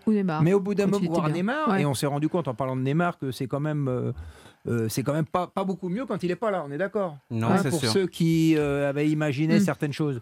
Mais c'est vrai que les milieux de terrain au Paris Saint-Germain, ils marquent jamais de but. Il y a peu de monde qui marque des buts. Et ça, c'est quand même un gros problème pour le PSG. Alors, pour revenir, je pense que c'est déjà un gros problème d'effectif, de faire un effectif équilibré. Et il faut aussi des joueurs euh, de complément, comme l'a dit Guy. Alors, je reprends euh, pour vous, Javier Prieto Santos, et vous me direz ce que vous en pensez. C'est- un papier que j'ai trouvé sur SoFoot, Mhm. hein, que- que- qui est votre, euh, votre employeur. Ma Aucun, crèche. voilà, aucun club n'a comme conseiller sportif un consultant extérieur qui collabore également avec un autre club. Mhm. Aucun club comme le PSG n'a érigé la réussite d'une saison sur le seul résultat brut en C1. Aucun club n'a construit son effectif avec aussi peu de logique. Aucun club n'octroie de salaire aussi haut à des joueurs aussi moyens. Aucun club n'a osé imaginer qu'un trio Neymar, Mbappé, Messi pourrait rendre service à un collectif. Le constat, il est, euh, il est incroyable. Enfin, il est Bah, il est exactement, il est spectaculaire et vrai, quoi. Bah, je, on- je pense qu'on est tous d'accord là-dessus. Le, Donc, en fait, il la faudrait changer. planification il de faut- il faudrait été- changer tout ça. La planification de l'effectif, n'a pas été bonne. Et c'est d'ailleurs Luis Campos le, le- le dit lui-même. Le mercato n'a pas été réussi parce qu'il n'a pas, n'a- n'a pas réussi à faire venir un autre euh, arrière central. Il voulait un attaquant. Ils ont Ekitike, malheureusement pour lui, c'est quand même trop léger pour l'instant pour le, pour le PSG. Peut-être que ça, ça viendra un jour, mais pour, pour le moment, visiblement, Galtier euh, a pas l'air de trop, euh, de trop miser sur lui. Et puis les milieux de terrain, alors très bien, Fabien Ruiz, euh, Solaire et, et Vitinha sont, sont tous internationaux, mais euh, je trouve que ça manque quand même de caractère. Mm. Le PSG hier, ce qu'il a manqué, c'est du caractère, mais c'est- une pyramide qui s'effondre en fait. Tout simplement, tout à l'heure, vous parliez de, de Nasser. Mais très bien, Nasser, mais on, on l'entend pas. Et quelque part, ce silence, moi, il. il- Mais la politique sportive. Mais la politique sportive n'est pas bonne. La politique sportive, il n'y en a pas. Parce que... Bah, c'est tout pour l'attaque et euh, non, le la reste, politique du- sportive, c'est tout pour le marketing. Messi, les 7 ballons d'or, euh, Neymar, euh, tout bling bling, et Ça, Mbappé. ils sont- ils on sont a, la- numéro. On a Ouais. le meilleur trio d'attaque de, de l'histoire, de l'univers, de la planète foot. Et, et quelque part, on l'a aussi, nous, avalé. Ah, mais si on regarde ce qu'a fait. les- Qui, qui a gagné la Ligue des Champions euh, euh, ces dernières années? C'est Liverpool, avec un trio euh, qui fonctionnait, qui était complémentaire, qui courait, qui C'est avalait des, les équipes. Tu pars, c'est une équipe. des équipes. Liverpool. Le Des Real équipes. Madrid avec un milieu de terrain en béton.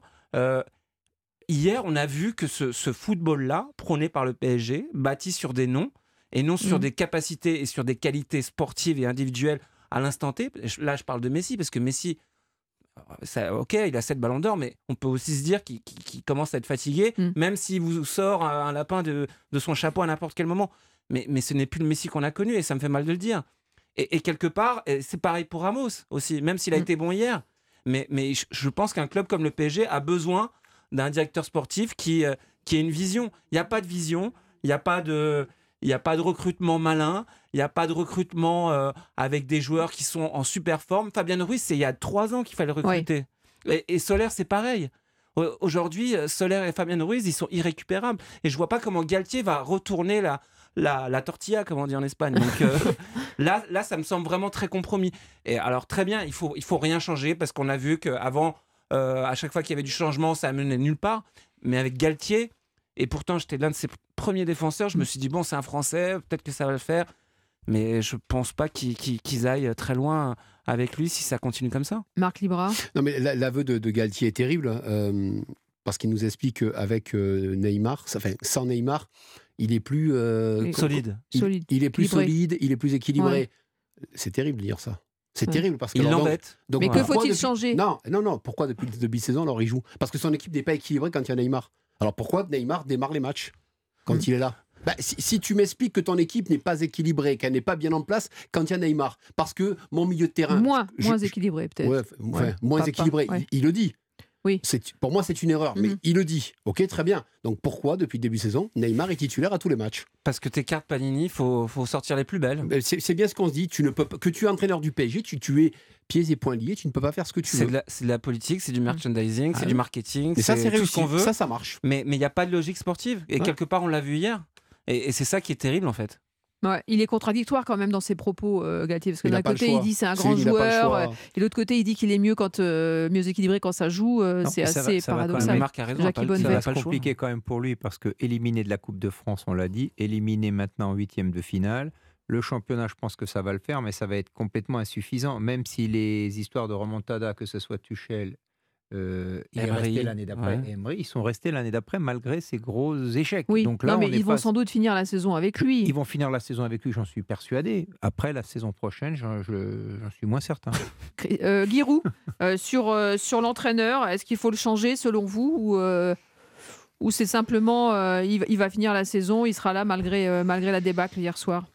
Est-ce qu'il existe au monde un entraîneur au monde, en Europe, ou en Amérique latine, un entraîneur qui serait le patron, qui, qui, qui dirait, voilà, on fait ça, je veux ce joueur-là, ce joueur-là, ce joueur-là, ce joueur-là, et il les aura, et ensuite, il dit, on fait ça les joueurs, vous dormez. Euh, alors, je ne prends pas des joueurs qui font un match sur deux, comme, il y a, comme, euh, comme Neymar ou le petit milieu de terrain italien. Là. Il y en a encore des entraîneurs. un match sur deux. Hein. Il y en a encore des entraîneurs comme, euh, comme vous les décrivez, Giroud, dans le. Je ne sais pas. ils, en ont eu, ils en ont eu un une année. Et ils l'ont contredit. Il n'a pas été champion de France, mais il est parti de lui-même. Ancelotti. Ancelotti. Au début. Ancelotti, c'est un caractère. Euh, vous avez vu, il crie pas, rien. et les joueurs, ils font ce qu'ils. Il, en tire le, meilleur. Ronaldo a mis des buts infinis pendant des années. Oui, mais Ronaldo, Ronaldo, il pesait ses, salades de, de, carottes, vous comprenez Tellement il était soucieux. Et il a passé son virus à Benzema qui est de la même chose, qui est tellement sérieux, qui a un âge maintenant, il est hors d'âge, il continue de marquer des buts dans les grandes épreuves. Bon. C'est l'hygiène de vie. Non, mais euh, des entraîneurs, des bons entraîneurs, le, Paris Saint-Germain en a eu. Vous les avez tous cités. Le truc, c'est que le, club les broie, les, les, fatigue. Et ceux, ceux, qui ne sont plus en phase avec le système préfèrent partir. Vous parliez d'Ancelotti. Et ceux qui restent, ben euh, voilà. Euh, ils font comme ils peuvent. Ils font comme ils peuvent. Je, je, pense que Galtier est un très très bon entraîneur, qu'il a fait tout ce qu'il pouvait, mais il peut pas dire. À, il peut pas dire à Mbappé, tu restes là, tu vas pas à New York, tu vas venir aux soins tous les matins, mm. etc. Il peut pas le dire. S'il le dit, l'autre va lui dire, il va pas lui faire un bras d'honneur parce qu'il est très bien éduqué. Mais il va dire, non monsieur, excusez-moi, j'ai un contrat de tant de millions, tenez, regardez-le. Donc je vais exécuter mon contrat. Voilà. Et, tous les joueurs, c'est comme ça. Alors quand euh, il y a un peu un progrès, par exemple, pour l'anniversaire de Neymar, avant ils y allaient tous. Hmm. Comme ça, c'était sûr. Il n'y en avait pas un qui dormait, pas un qui buvait de la cristalline, pas un. Bon. et, alors, ils étaient tellement forts qu'ils perdaient pas vraiment le match suivant. Allez, mais, mais trois semaines après, il y avait Coupe d'Europe et par hasard, ils n'étaient pas bons. Ouais, vous avez raison.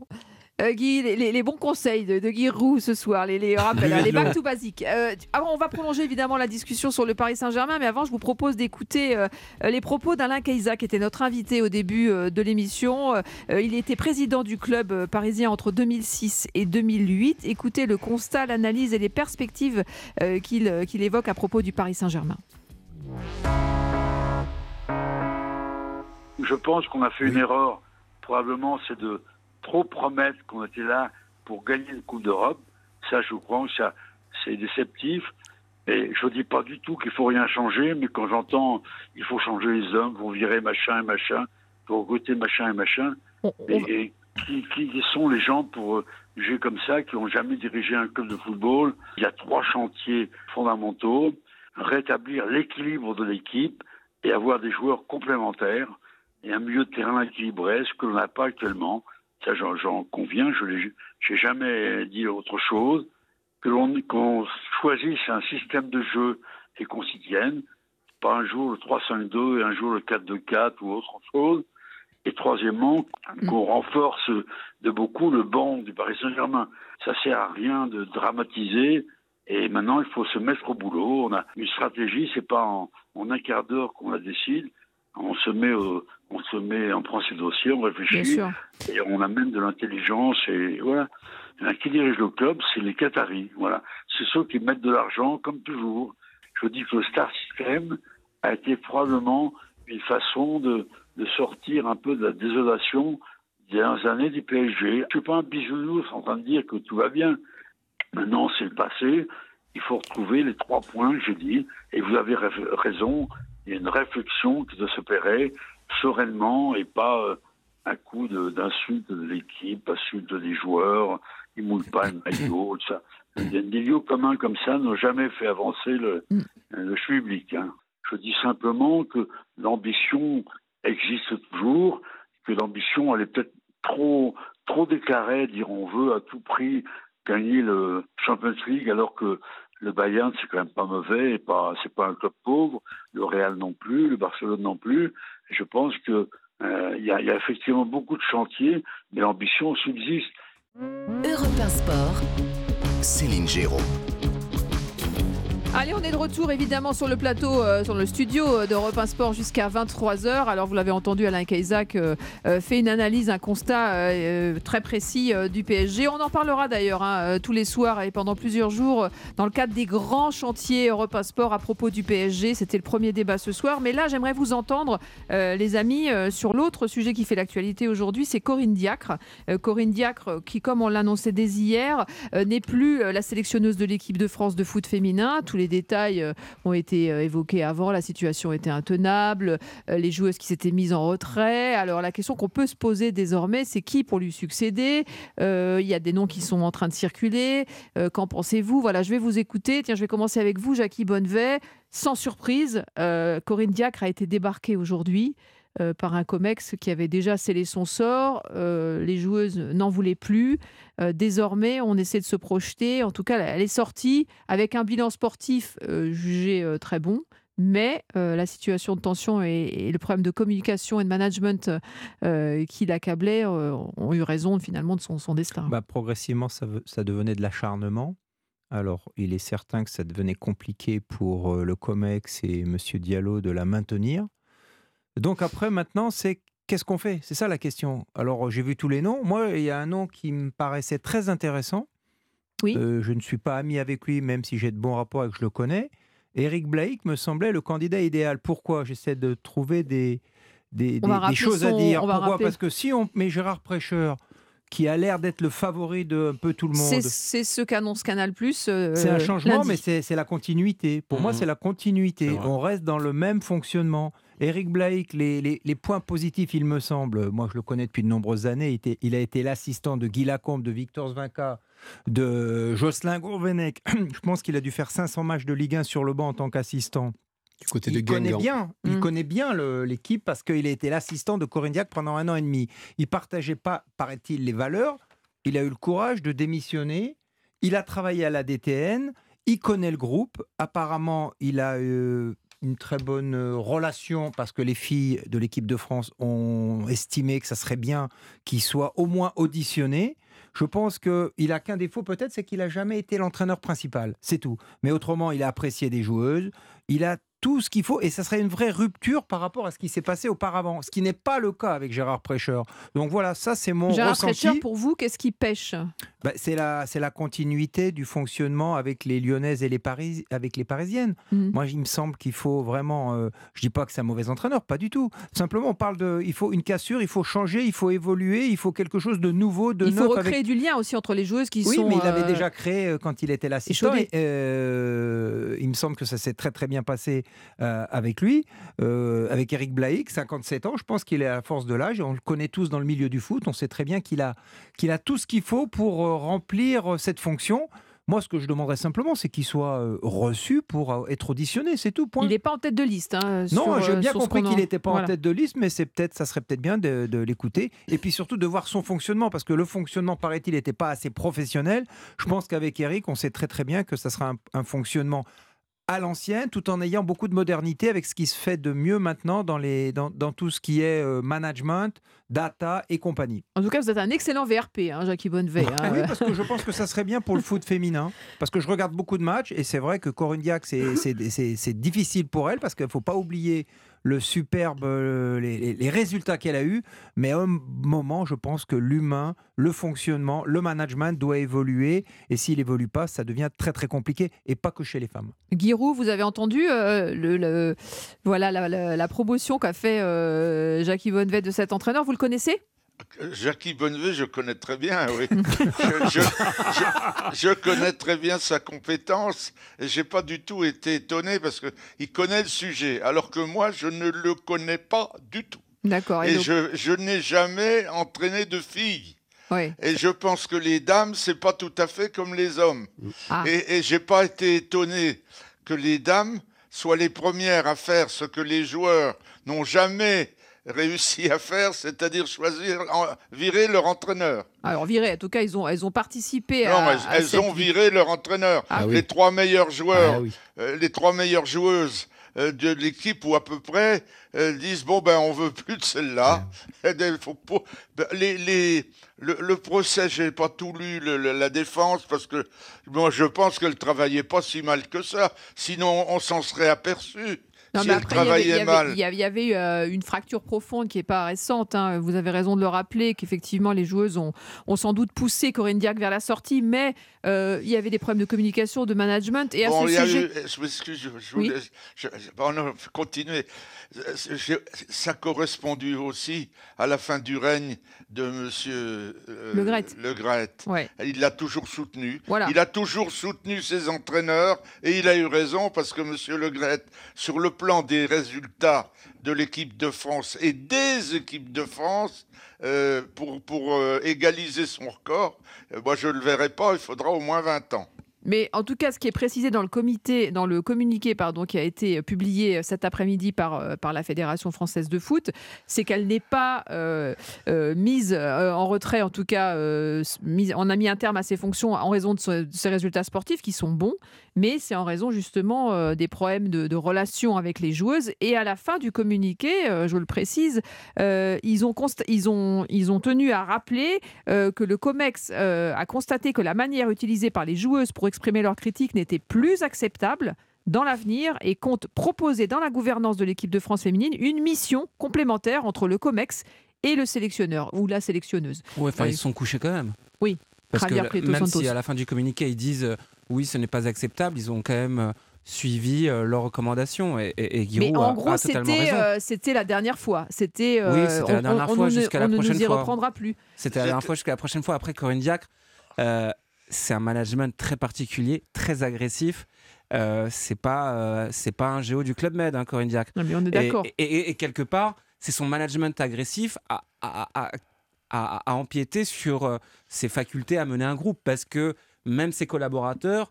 euh, son staff s'est réduit à peau de chagrin parce que justement ce management agressif est- était devenu trop problématique. Donc quand votre staff euh, Vous, ouais, est- est- vous est- est désavoue, aussi- en tout est- cas, se met en retrait aussi. se met, se met en retrait, et ben forcément les compétences et, et- et les- et les entraînements sont moins bons. Et je pense que les joueuses voulaient tout simplement avoir les- la meilleure préparation possible.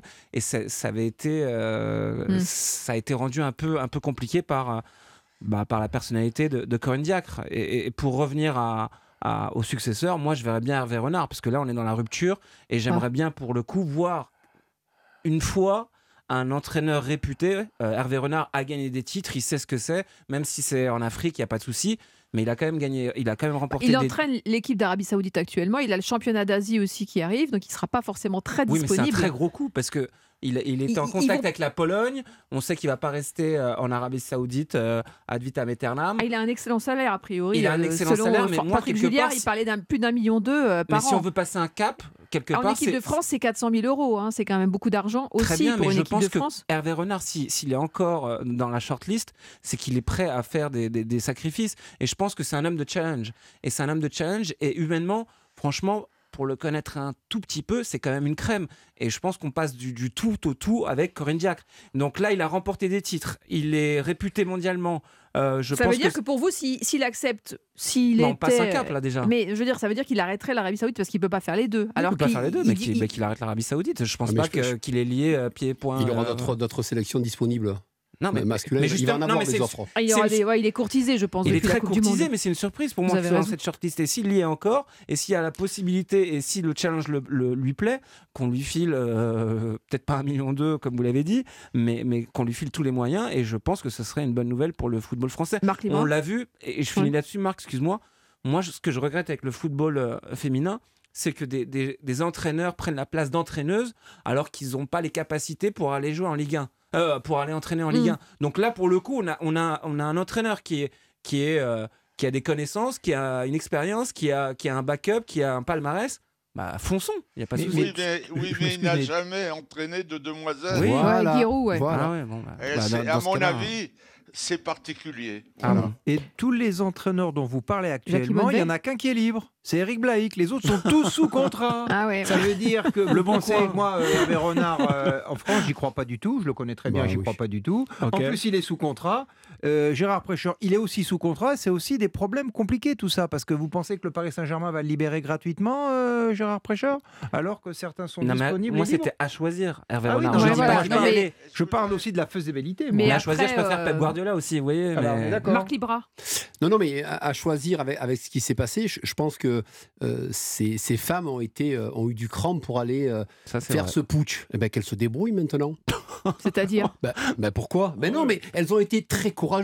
De, Moi, Corinne Diac, je ne la connais pas. Donc, elle nous explique, oui, c'est difficile, pas de problème. Donc maintenant qu'elle se débrouille et qu'elle trouve quelqu'un qui peut... Parce que le COMEX, il nous explique aujourd'hui, oui, mais c'est la dernière fois que vous allez faire ça, parce que nous, on n'a pas aimé. Mais si dès, le départ, dans le COMEX ou à la Fédé, on fait ce qu'il faut, peut-être que ces joueurs de l'équipe de France, on n'en serait pas arrivé là. Oui, c'est sûr. Ah, on n'a pris aucune décision. Peut-être qu'ils ont laissé la situation euh, pourrir. Euh, ils ont laissé la situation pourrir. Et aujourd'hui, le COMEX nous explique Ah non, mais c'est la dernière fois. Donc, ces trois jeunes femmes qui ont du talent, qui sont sûrement les meilleures à leur poste, les meilleures peut-être en Europe et au monde, eh ben, elles ont qu'à nous dire ben, nous, on veut. Parce que dans ce cas-là, moi, je pense, on veut jouer, on veut être entraîné par cette personne. Ah, parce qu'autrement. C'est pas possible. Alors, alors, Céline, vous avez été une grande championne. À quel moment vous avez décidé, vous, oh, finalement, ça m'intéresse pas cet entraîneur. Ben moi, tu sais quoi Est-ce que vous avez fait ça un Non, jamais. Eh ben, alors pourquoi Moi, je, dis, c'est bien ce qu'elles ont fait. D'accord, mais c'est le, c'est, le début de la fin. Mais parce que. Mais Marc, ce n'est pas qu'un problème français. Hein. Au Canada actuellement, il y a le même problème. En Espagne, il y a les mêmes soucis. Tu, il y a qu'en France. Tu parles des féminines. Tu parles, je parle des féminines. On est d'accord. Mais nous, pour nous, en France, euh, il y a eu des quand même mais, pas à ce niveau-là. c'est quand même un mouvement qui veut dire quelque chose. Ça veut dire que les femmes demandent à, être entraînées euh, de la meilleure manière possible, avoir les meilleurs moyens, j'ai compris, les meilleures connaissances possibles. Par, contre, elles n'ont pas intérêt à se manquer parce que il y a une, mais je suis d'accord. Il y a un événement qui arrive dans 4 mois. Je suis d'accord, mais quelque part, on va connaître le successeur ou la, ou la suivante. moi, je euh, vois ça comme une hein. espèce de, de, révolution, c'est-à-dire qu'elles veulent quand même passer un cap. On n'arrête pas de dire ouais, c'est un football différent. Pour moi, c'est pas un football différent. C'est pas parce que c'est les femmes que c'est un football différent. Très bien. Ok, peut-être que c'est moins suivi. Guirou, mais mais encore une fois je, pense que toute cette vague de, protestation des joueuses contre leur entraîneur, il faut, la prendre en compte. Et si, et si euh, ça existe au Canada, si ça existe en France, si ça existe en Espagne, qui a une super génération actuellement, c'est que ça prouve que les entraîneurs qui sont en place sont pas bons et qu'elles s'en rendent compte. Quand vous dites ça existe à l'étranger, c'est quoi qui existe à l'étranger? Bah, C'est des, des putschs. En ah, Espagne, il y a eu un oui, putsch. D'accord, oui, d'accord. Il y a d'autres filles qui ont manifesté. Qui est la, Ballon d'Or a, aussi. Euh, alors, c'est peut-être quelque chose qui est très féminin euh, de, de faire du chantage, je ne sais pas, plus que les garçons. C'est féminin. Alors, alors, attends. Mon, fils, mon, fils, de 7 ans en fait. Oui, mais ce que je veux dire, c'est que hein, dans le euh, football français, Kylian Mbappé, par exemple, lui, c'est plus. C'est pas aussi marquant. Ça passe mieux. Voilà. Il a plus de levier, Céline. C'est le patron, mais il n'est pas obligé de faire du, du chantage. Mais il a plus pour de levier, on est d'accord voilà. ou pas Bien sûr qu'il a plus un de tweet, je, je, vous rappelle qu'il a destitué Noël Le alors que Noël Le avait euh, bien d'autres affaires plus importantes. Ah, vous parlez quand il a fait la, les, les, déclarations ouais, maladroites à propos de Zidane. Machin, oui. Un tweet et c'était terminé. D'accord. Donc aujourd'hui, euh, une joueuse ne peut pas se permettre de Wendy faire Renard, c'est notre Mbappé, Wendy Renard. Oui. Bon, c'est ça. Guiraud, vous vouliez intervenir? Oui, je voudrais dire que c'est pas le, football féminin, il devrait y avoir un autre mot que football. Ah bon? C'est complètement un autre sport. Oh, je suis pas d'accord. Christine, Christine Aron m'a dit un jour, ah j'étais dans un déjeuner à côté d'elle et je parlais bien sûr de son entraînement, etc. Elle m'a dit je peux m'entraîner de dix manières différentes, avoir les meilleurs masseurs du monde et tout. Bolt sur 100 mètres, il me mettra toujours 12 mètres. Non, mais oui, d'accord, non, mais là, on parle le football féminin, je, je, finis ma démonstration. Oui qui va vous surprendre. Le football féminin, ça devrait être un autre sport, une autre fédération. Oh les mecs devraient pas se, se, se, mêler de ça. Il faudrait une fédération entièrement féminine, des femmes qui savent comment elles fonctionnent, comment et, et, alors leur donner un budget. C'est une tromperie jusqu'au bout. C'est un beau sport. C'est un autre débat. Je, je finis. Dit c'est un sport, là, là, ça va bien. À Lyon, ça va bien.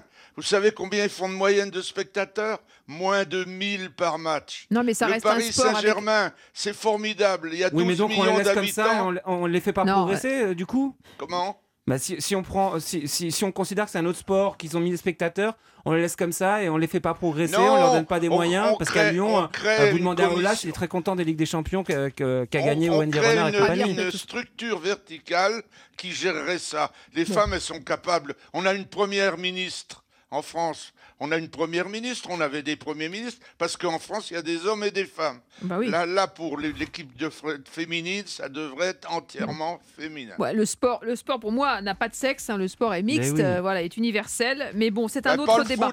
C'est euh, impossible. Ça, c'est vous qui le dites.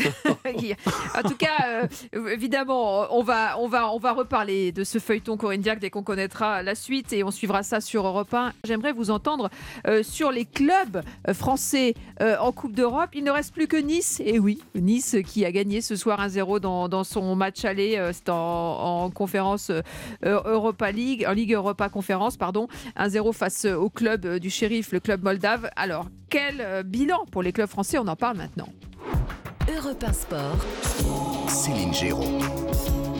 Alors le bilan des clubs français en Coupe d'Europe, ça va aller très vite. Marseille et PSG en Ligue des Champions, bonne nuit. Rennes, Monaco, Nantes en Ligue Europa, bonne nuit. Il nous reste donc Nice. Euh, voilà, c'est euh, c'est triste à pleurer, euh, même si même si voilà les destins sont partagés. Il y a, il y a des histoires. on peut on peut en faire, on peut y passer la nuit. Euh, ça fait. Euh, on aura l'indice UEFA, euh, vous m'arrêtez si je trompe, c'est à la fin de la saison qui sont recalculés sur des, sur des périodes de quoi De 3 ans ou de 5 ans après? Ouais, après, c'est sur des périodes de 2-3 ans, effectivement, j'ai pu le. C'est assez compliqué, mais oui, c'est sur ces périodes-là. Enfin, c'est un, bilan famélique. Et, puis le Portugal a placé le Sporting, le Benfica est, très bon cette saison-là. On est talonné et par les Pays-Bas. et attention aussi aux Ukrainiens parce que. Mais bon, c'est surtout les Portugais moi qui m'inquiètent parce que si Benfica qui monte des belles choses cette saison hein, va au bout. Euh, ils vont y aller au bout. Ils vont, ils vont peut-être aller au bout et ça peut euh, provoquer un tremblement de terre. Euh, pour, le, pour le football français qui risquerait de, perdre un peu de poids en, Coupe d'Europe et des places surtout. Le bilan est famélique hein, quand même, Marc Libra j'ai envie de vous dire, comme, euh, comme, comme souvent, depuis de nombreuses années. c'est quand même particulièrement. Euh, on est, on est qu'au stade des huitièmes euh, oui, mais et c'est déjà. Paris, sur les sept dernières saisons, c'est cinq fois éliminé en huitième. Oui. Voilà, on, mise énormément sur Paris. Le problème, c'est qu'on a misé que sur Paris. ah, mais Marseille, c'est catastrophique. Hein. Oui, non, non, mais ça, de toute façon. Et après, en Ligue Europa, pardon, mais Rennes, Monaco, Nantes, on a failli y croire. Les trois, le même soir, bonne nuit. Les bon, on a gagné contre des Moldaves ce soir. C'est déjà, franchement, c'est un exploit. Mais, mais c'est un bon club, chérie, vous êtes dur. C'est toujours. Ça reste des Moldaves. Oui. Avec tout le respect que j'ai pour les le football moldave. Mais bon, c'est toujours pareil. On a la plupart des clubs français veulent à tout prix récupérer cette Coupe d'Europe. En fin de saison, ils sont contents. Puis en septembre, on nous explique qu'il faut jouer le jeudi et que ça les ennuie. Hmm. Bon, ben, y a les Portugais, ça les dérange pas. Les Italiens non plus, ça les dérange pas. Il y a plein de clubs, ça les dérange pas. Les Italiens, ils ont encore quoi 7 représentants en Coupe d'Europe? Ils sont, ils sont sur, de partout, ils sont les Italiens. Bon, ben ouais, mais ben nous, non, nous, le jeudi, ça m'embête. Ah non, c'est parce que vous comprenez, ah, c'est bon. Hmm. On veut jouer des Coupes d'Europe, mais on veut pas avoir toutes les contraintes qui vont avec. Ça, c'est un petit peu dommage. Nous, c'était le problème, c'est des résultats. On, doit le dire, même si ça fait mal, c'est catastrophique. C'est juste catastrophique. Il faut dire les choses comme elles sont. C'est vrai. En plus, quand on parle du classement euh, UEFA, l'indice UEFA, hein, c'est ce qu'on dit. C'est ça, hein. exactement. On est cinquième. Euh, Angleterre, Espagne, Allemagne, Italie. Et nous, maintenant, on est cinquième. On a chaud au parce que derrière, on l'a dit, le Portugal et les, Pays-Bas. si on continue comme ça, je me demande si on va pas reculer de pire en pire. Et en 2025, il y aura soi-disant trois équipes en Champions League avec une si mm. on est bien classé. Si on l'est pas, ça va se réduire. Donc mm. ça va être pénalisant. Voilà.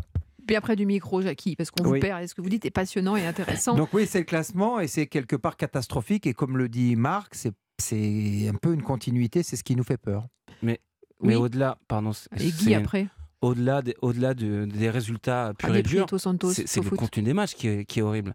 Moi, je suis désolé, euh, l'élimination du Stade Rennais me reste en travers de la gorge. Ils ont quand même perdu contre le Shakhtar, qui n'avait pas joué euh, de tout l'hiver, qui n'avait pas joué depuis des mois.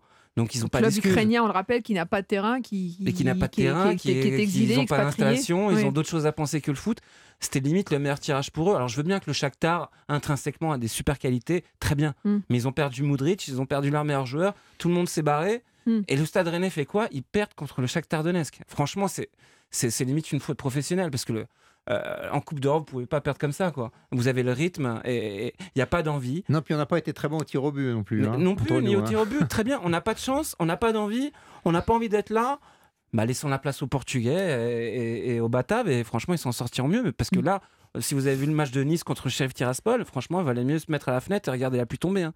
Sincèrement, ah c'était un spectacle. Ah oui, la première mi-temps était, était très euh, cataclysmique. Après, euh, il y a eu euh, une fulgurance d'Amraoui qui donc marque le but. Ouais, mais c'est que des fulgurances. Il n'y a, aucune assurance. On a l'assurance. À chaque fois qu'un club français rencontre une équipe étrangère, avec qui on a l'assurance de gagner? On rencontre des Espagnols, ça passe pas, des Anglais, ça passe pas, des Italiens, ça passe pas, des Moldaves, limite, on, on trempe des genoux. Euh, des Portugais, on a l'impression qu'on est plus fort qu'eux, mais à chaque fois, ça passe pas. Donc franchement, il faut qu'on se remette en question et qu'on se pose les, et, qu'on se remette à réfléchir parce que là, ça va pas. Là. Giroud, sur le bilan des clubs français, il nous reste plus que Nice aujourd'hui. On l'a dit en, en Ligue Europa Conférence. Oui, c'est vrai. Moi, je pense que notre, nos clubs professionnels, dont je, suis toujours euh, un membre, pas, pas influent, mais dans, un, dans l'un d'eux, euh, sont trop faibles. Un petit F, pas assez de joueurs, hmm. pas assez de joueurs. Pour le reste, il y a les moyens. Le, les, les budgets les, masses salariales des Français sont pas super, sont pas inférieures aux Hollandais qui sont mm. derrière nous, aux Portugais, à tout ça. Alors, ça va. Ah, d'accord, on a moins que les Anglais, moins que les meilleurs Allemands, et puis c'est tout. Après, maintenant, les Italiens, ils, ont, ils sont descendus. Ils n'ont pas, ils pas des budgets très supérieurs au budget français. Mais notre travail, euh, je pense, notre état d'esprit général. Tiens, je vais vous donner un exemple. Oui, Guérou. Je, ne l'ai vu nulle part parce que moi, depuis, mon, depuis que je sais lire, il y avait un journal qui s'appelait France Football. Tous les mardis. Oui. Il y avait les résultats jusqu'à la division d'honneur. Il y avait des chefs-lieux de canton. Aujourd'hui, la L3, la L2, on peut plus les avoir. Il faut avoir, il paraît, euh, des, pianos chez soi pour le savoir. Ça devient des secrets. Euh, alors... Des pianos, vous voulez dire des ordinateurs? Oui, c'est ça. Oui. Non, mais euh, alors, bah, il y a des ordinateurs, donc le principal journal de football. Il y avait des critiques. Moi, quand j'étais en division d'honneur, j'ai été quand même pendant dix ans. On y allait une ou deux fois, on avait une demi-page une ou deux fois dans l'année. On était fiers, on la découpait. Moi, je la mettais dans un cahier. Il n'y a plus de France Football. On ne sait plus où on en est. le CFA. Le CFA, mais, mais, à part celui que, que nous donne euh, Lyon Républicaine, le sien, c'est-à-dire le, le nôtre, dans le sud-ouest, dans tout ça. On Ce que vous voulez dire, c'est qu'il n'y a plus de, on, on, enfin, il y a plus d'intérêt pour, euh, pour tous ces championnats? Non, mais d'une manière générale, le fait que le principal journal de football, qui était très bien fait, avec des professionnels français de grande, je parle de journalistes, hmm. de grande valeur, et bien dirigés et tout, la preuve c'est que s'il y avait une continuité pendant les Coupes du Monde et votre chose, ça aidait beaucoup l'unité du football français aujourd'hui, c'est un peu n'importe quoi. Le, le, président fait ci, le président fait ça, ça change, on vend mhm. les clubs aux Anglais, aux, aux, Chinois. Ouais, mais ça c'est le, le sens de l'histoire. Oui, mais alors là, la France ne s'y retrouve pas. Voilà. C'est comme notre industrialisation, elle est à l'étranger. Marc Libra. Non, non, mais nous, plus sérieusement, il va falloir maintenant euh, vérifier, enfin, suivre euh, Benfica, Porto en Ligue des Champions, euh, Feyenoord, qui, quoi qu'il arrive, avec le Sporting en Ligue Europa, et la Z Agmar. Parce qu'aujourd'hui, qu'on le veuille ou non, on est cinquième. On est cinquième derrière. Il y a juste mhm. les Pays-Bas, le ce Portugal que Jackie Bonnevet. Et, et, les Belges qui sont là. Donc attention parce que Benfica est capable d'aller faire un résultat. On le sait. Porto est capable de faire des résultats, de peut-être passer encore un tour. Donc ça va être très compliqué. La ZNMAR aussi en, en conférence. Il y a Sporting qui, euh, qui a fait match nul contre l'Arsenal, je crois. Avec 2-2. Et quelle incidence euh, pour nos auditeurs si on recule au ah ben, on, FIFA on, perd des places. C'est-à-dire que là, vous n'avez plus trois équipes, vous n'avez plus que deux équipes en Ligue des Champions. Là, vous en avez deux plus un qui passe par deux matchs, mhm. deux tours. Par des barrages. Donc on par des barrages. Euh, on s'appauvrit. Et attention, ah, complètement. attention aux Belges, parce que là, il y a Anderlecht qui a fait match nul contre Villarreal. Et, euh, les Belges sont huitièmes. Et, euh, et l'Union Saint-Gilloise, qui n'est pas le club le plus, mm. le plus riche du monde, qui a fait 3-3 contre l'Union oh. Berlin à Berlin. Donc mais ce qui est ça prouve que quand on a des idées, on y arrive, et quand on a envie, on y arrive aussi. Moi, ce que je voulais dire aussi, et revenir sur ce que dit rapidement ce qu'a dit Marc, c'est que j'ai fait beaucoup, j'ai travaillé 10 ans à l'étranger dans pas mal de championnats. Jouer deux fois par semaine, ça fait partie du quotidien d'un joueur professionnel ce qui n'est pas le cas en France. C'est très bien. C'est ça la difficulté. C'est ça, qu'il faut faire améliorer, faire Pourquoi c'est aussi compliqué à, faire, à, faire, intégrer à bah, C'est une grande question, ça, pour la prochaine euh, eh émission. ben, c'est justement voilà, transition tout trouvé. Merci Jackie, parce qu'il est déjà 22h59. On va devoir se quitter. Merci beaucoup. Au revoir, Guirou. Bonne soirée. Céline, au revoir. À bientôt pour de nouvelles aventures. Merci beaucoup, Marc Libra, Merci, Javier Prieto Santos et Jackie Bonnevet. C'était sur Europe 1, évidemment. Euh, l'aventure continue dans, dans quelques instants. La libre antenne avec Olivier Delacroix et toute son équipe à votre écoute comme tous les soirs hein, sur Europe 1. Et demain, à la France Bouge, du lundi au vendredi de 13h à 14h sur Europe 1, écoutez la France Bouger avec Elisabeth Assayag et toute son équipe qui met chaque jour à l'honneur les audacieux, les entrepreneurs, les start-up qui osent et qui gagnent. Vous êtes sur Europe 1, on est bien, Europe 1 Sport, vous le savez, c'est le rendez-vous 7 jours sur 7, 3 heures de sport sans transpirer et demain évidemment avec Lionel Rousseau, on remet ça.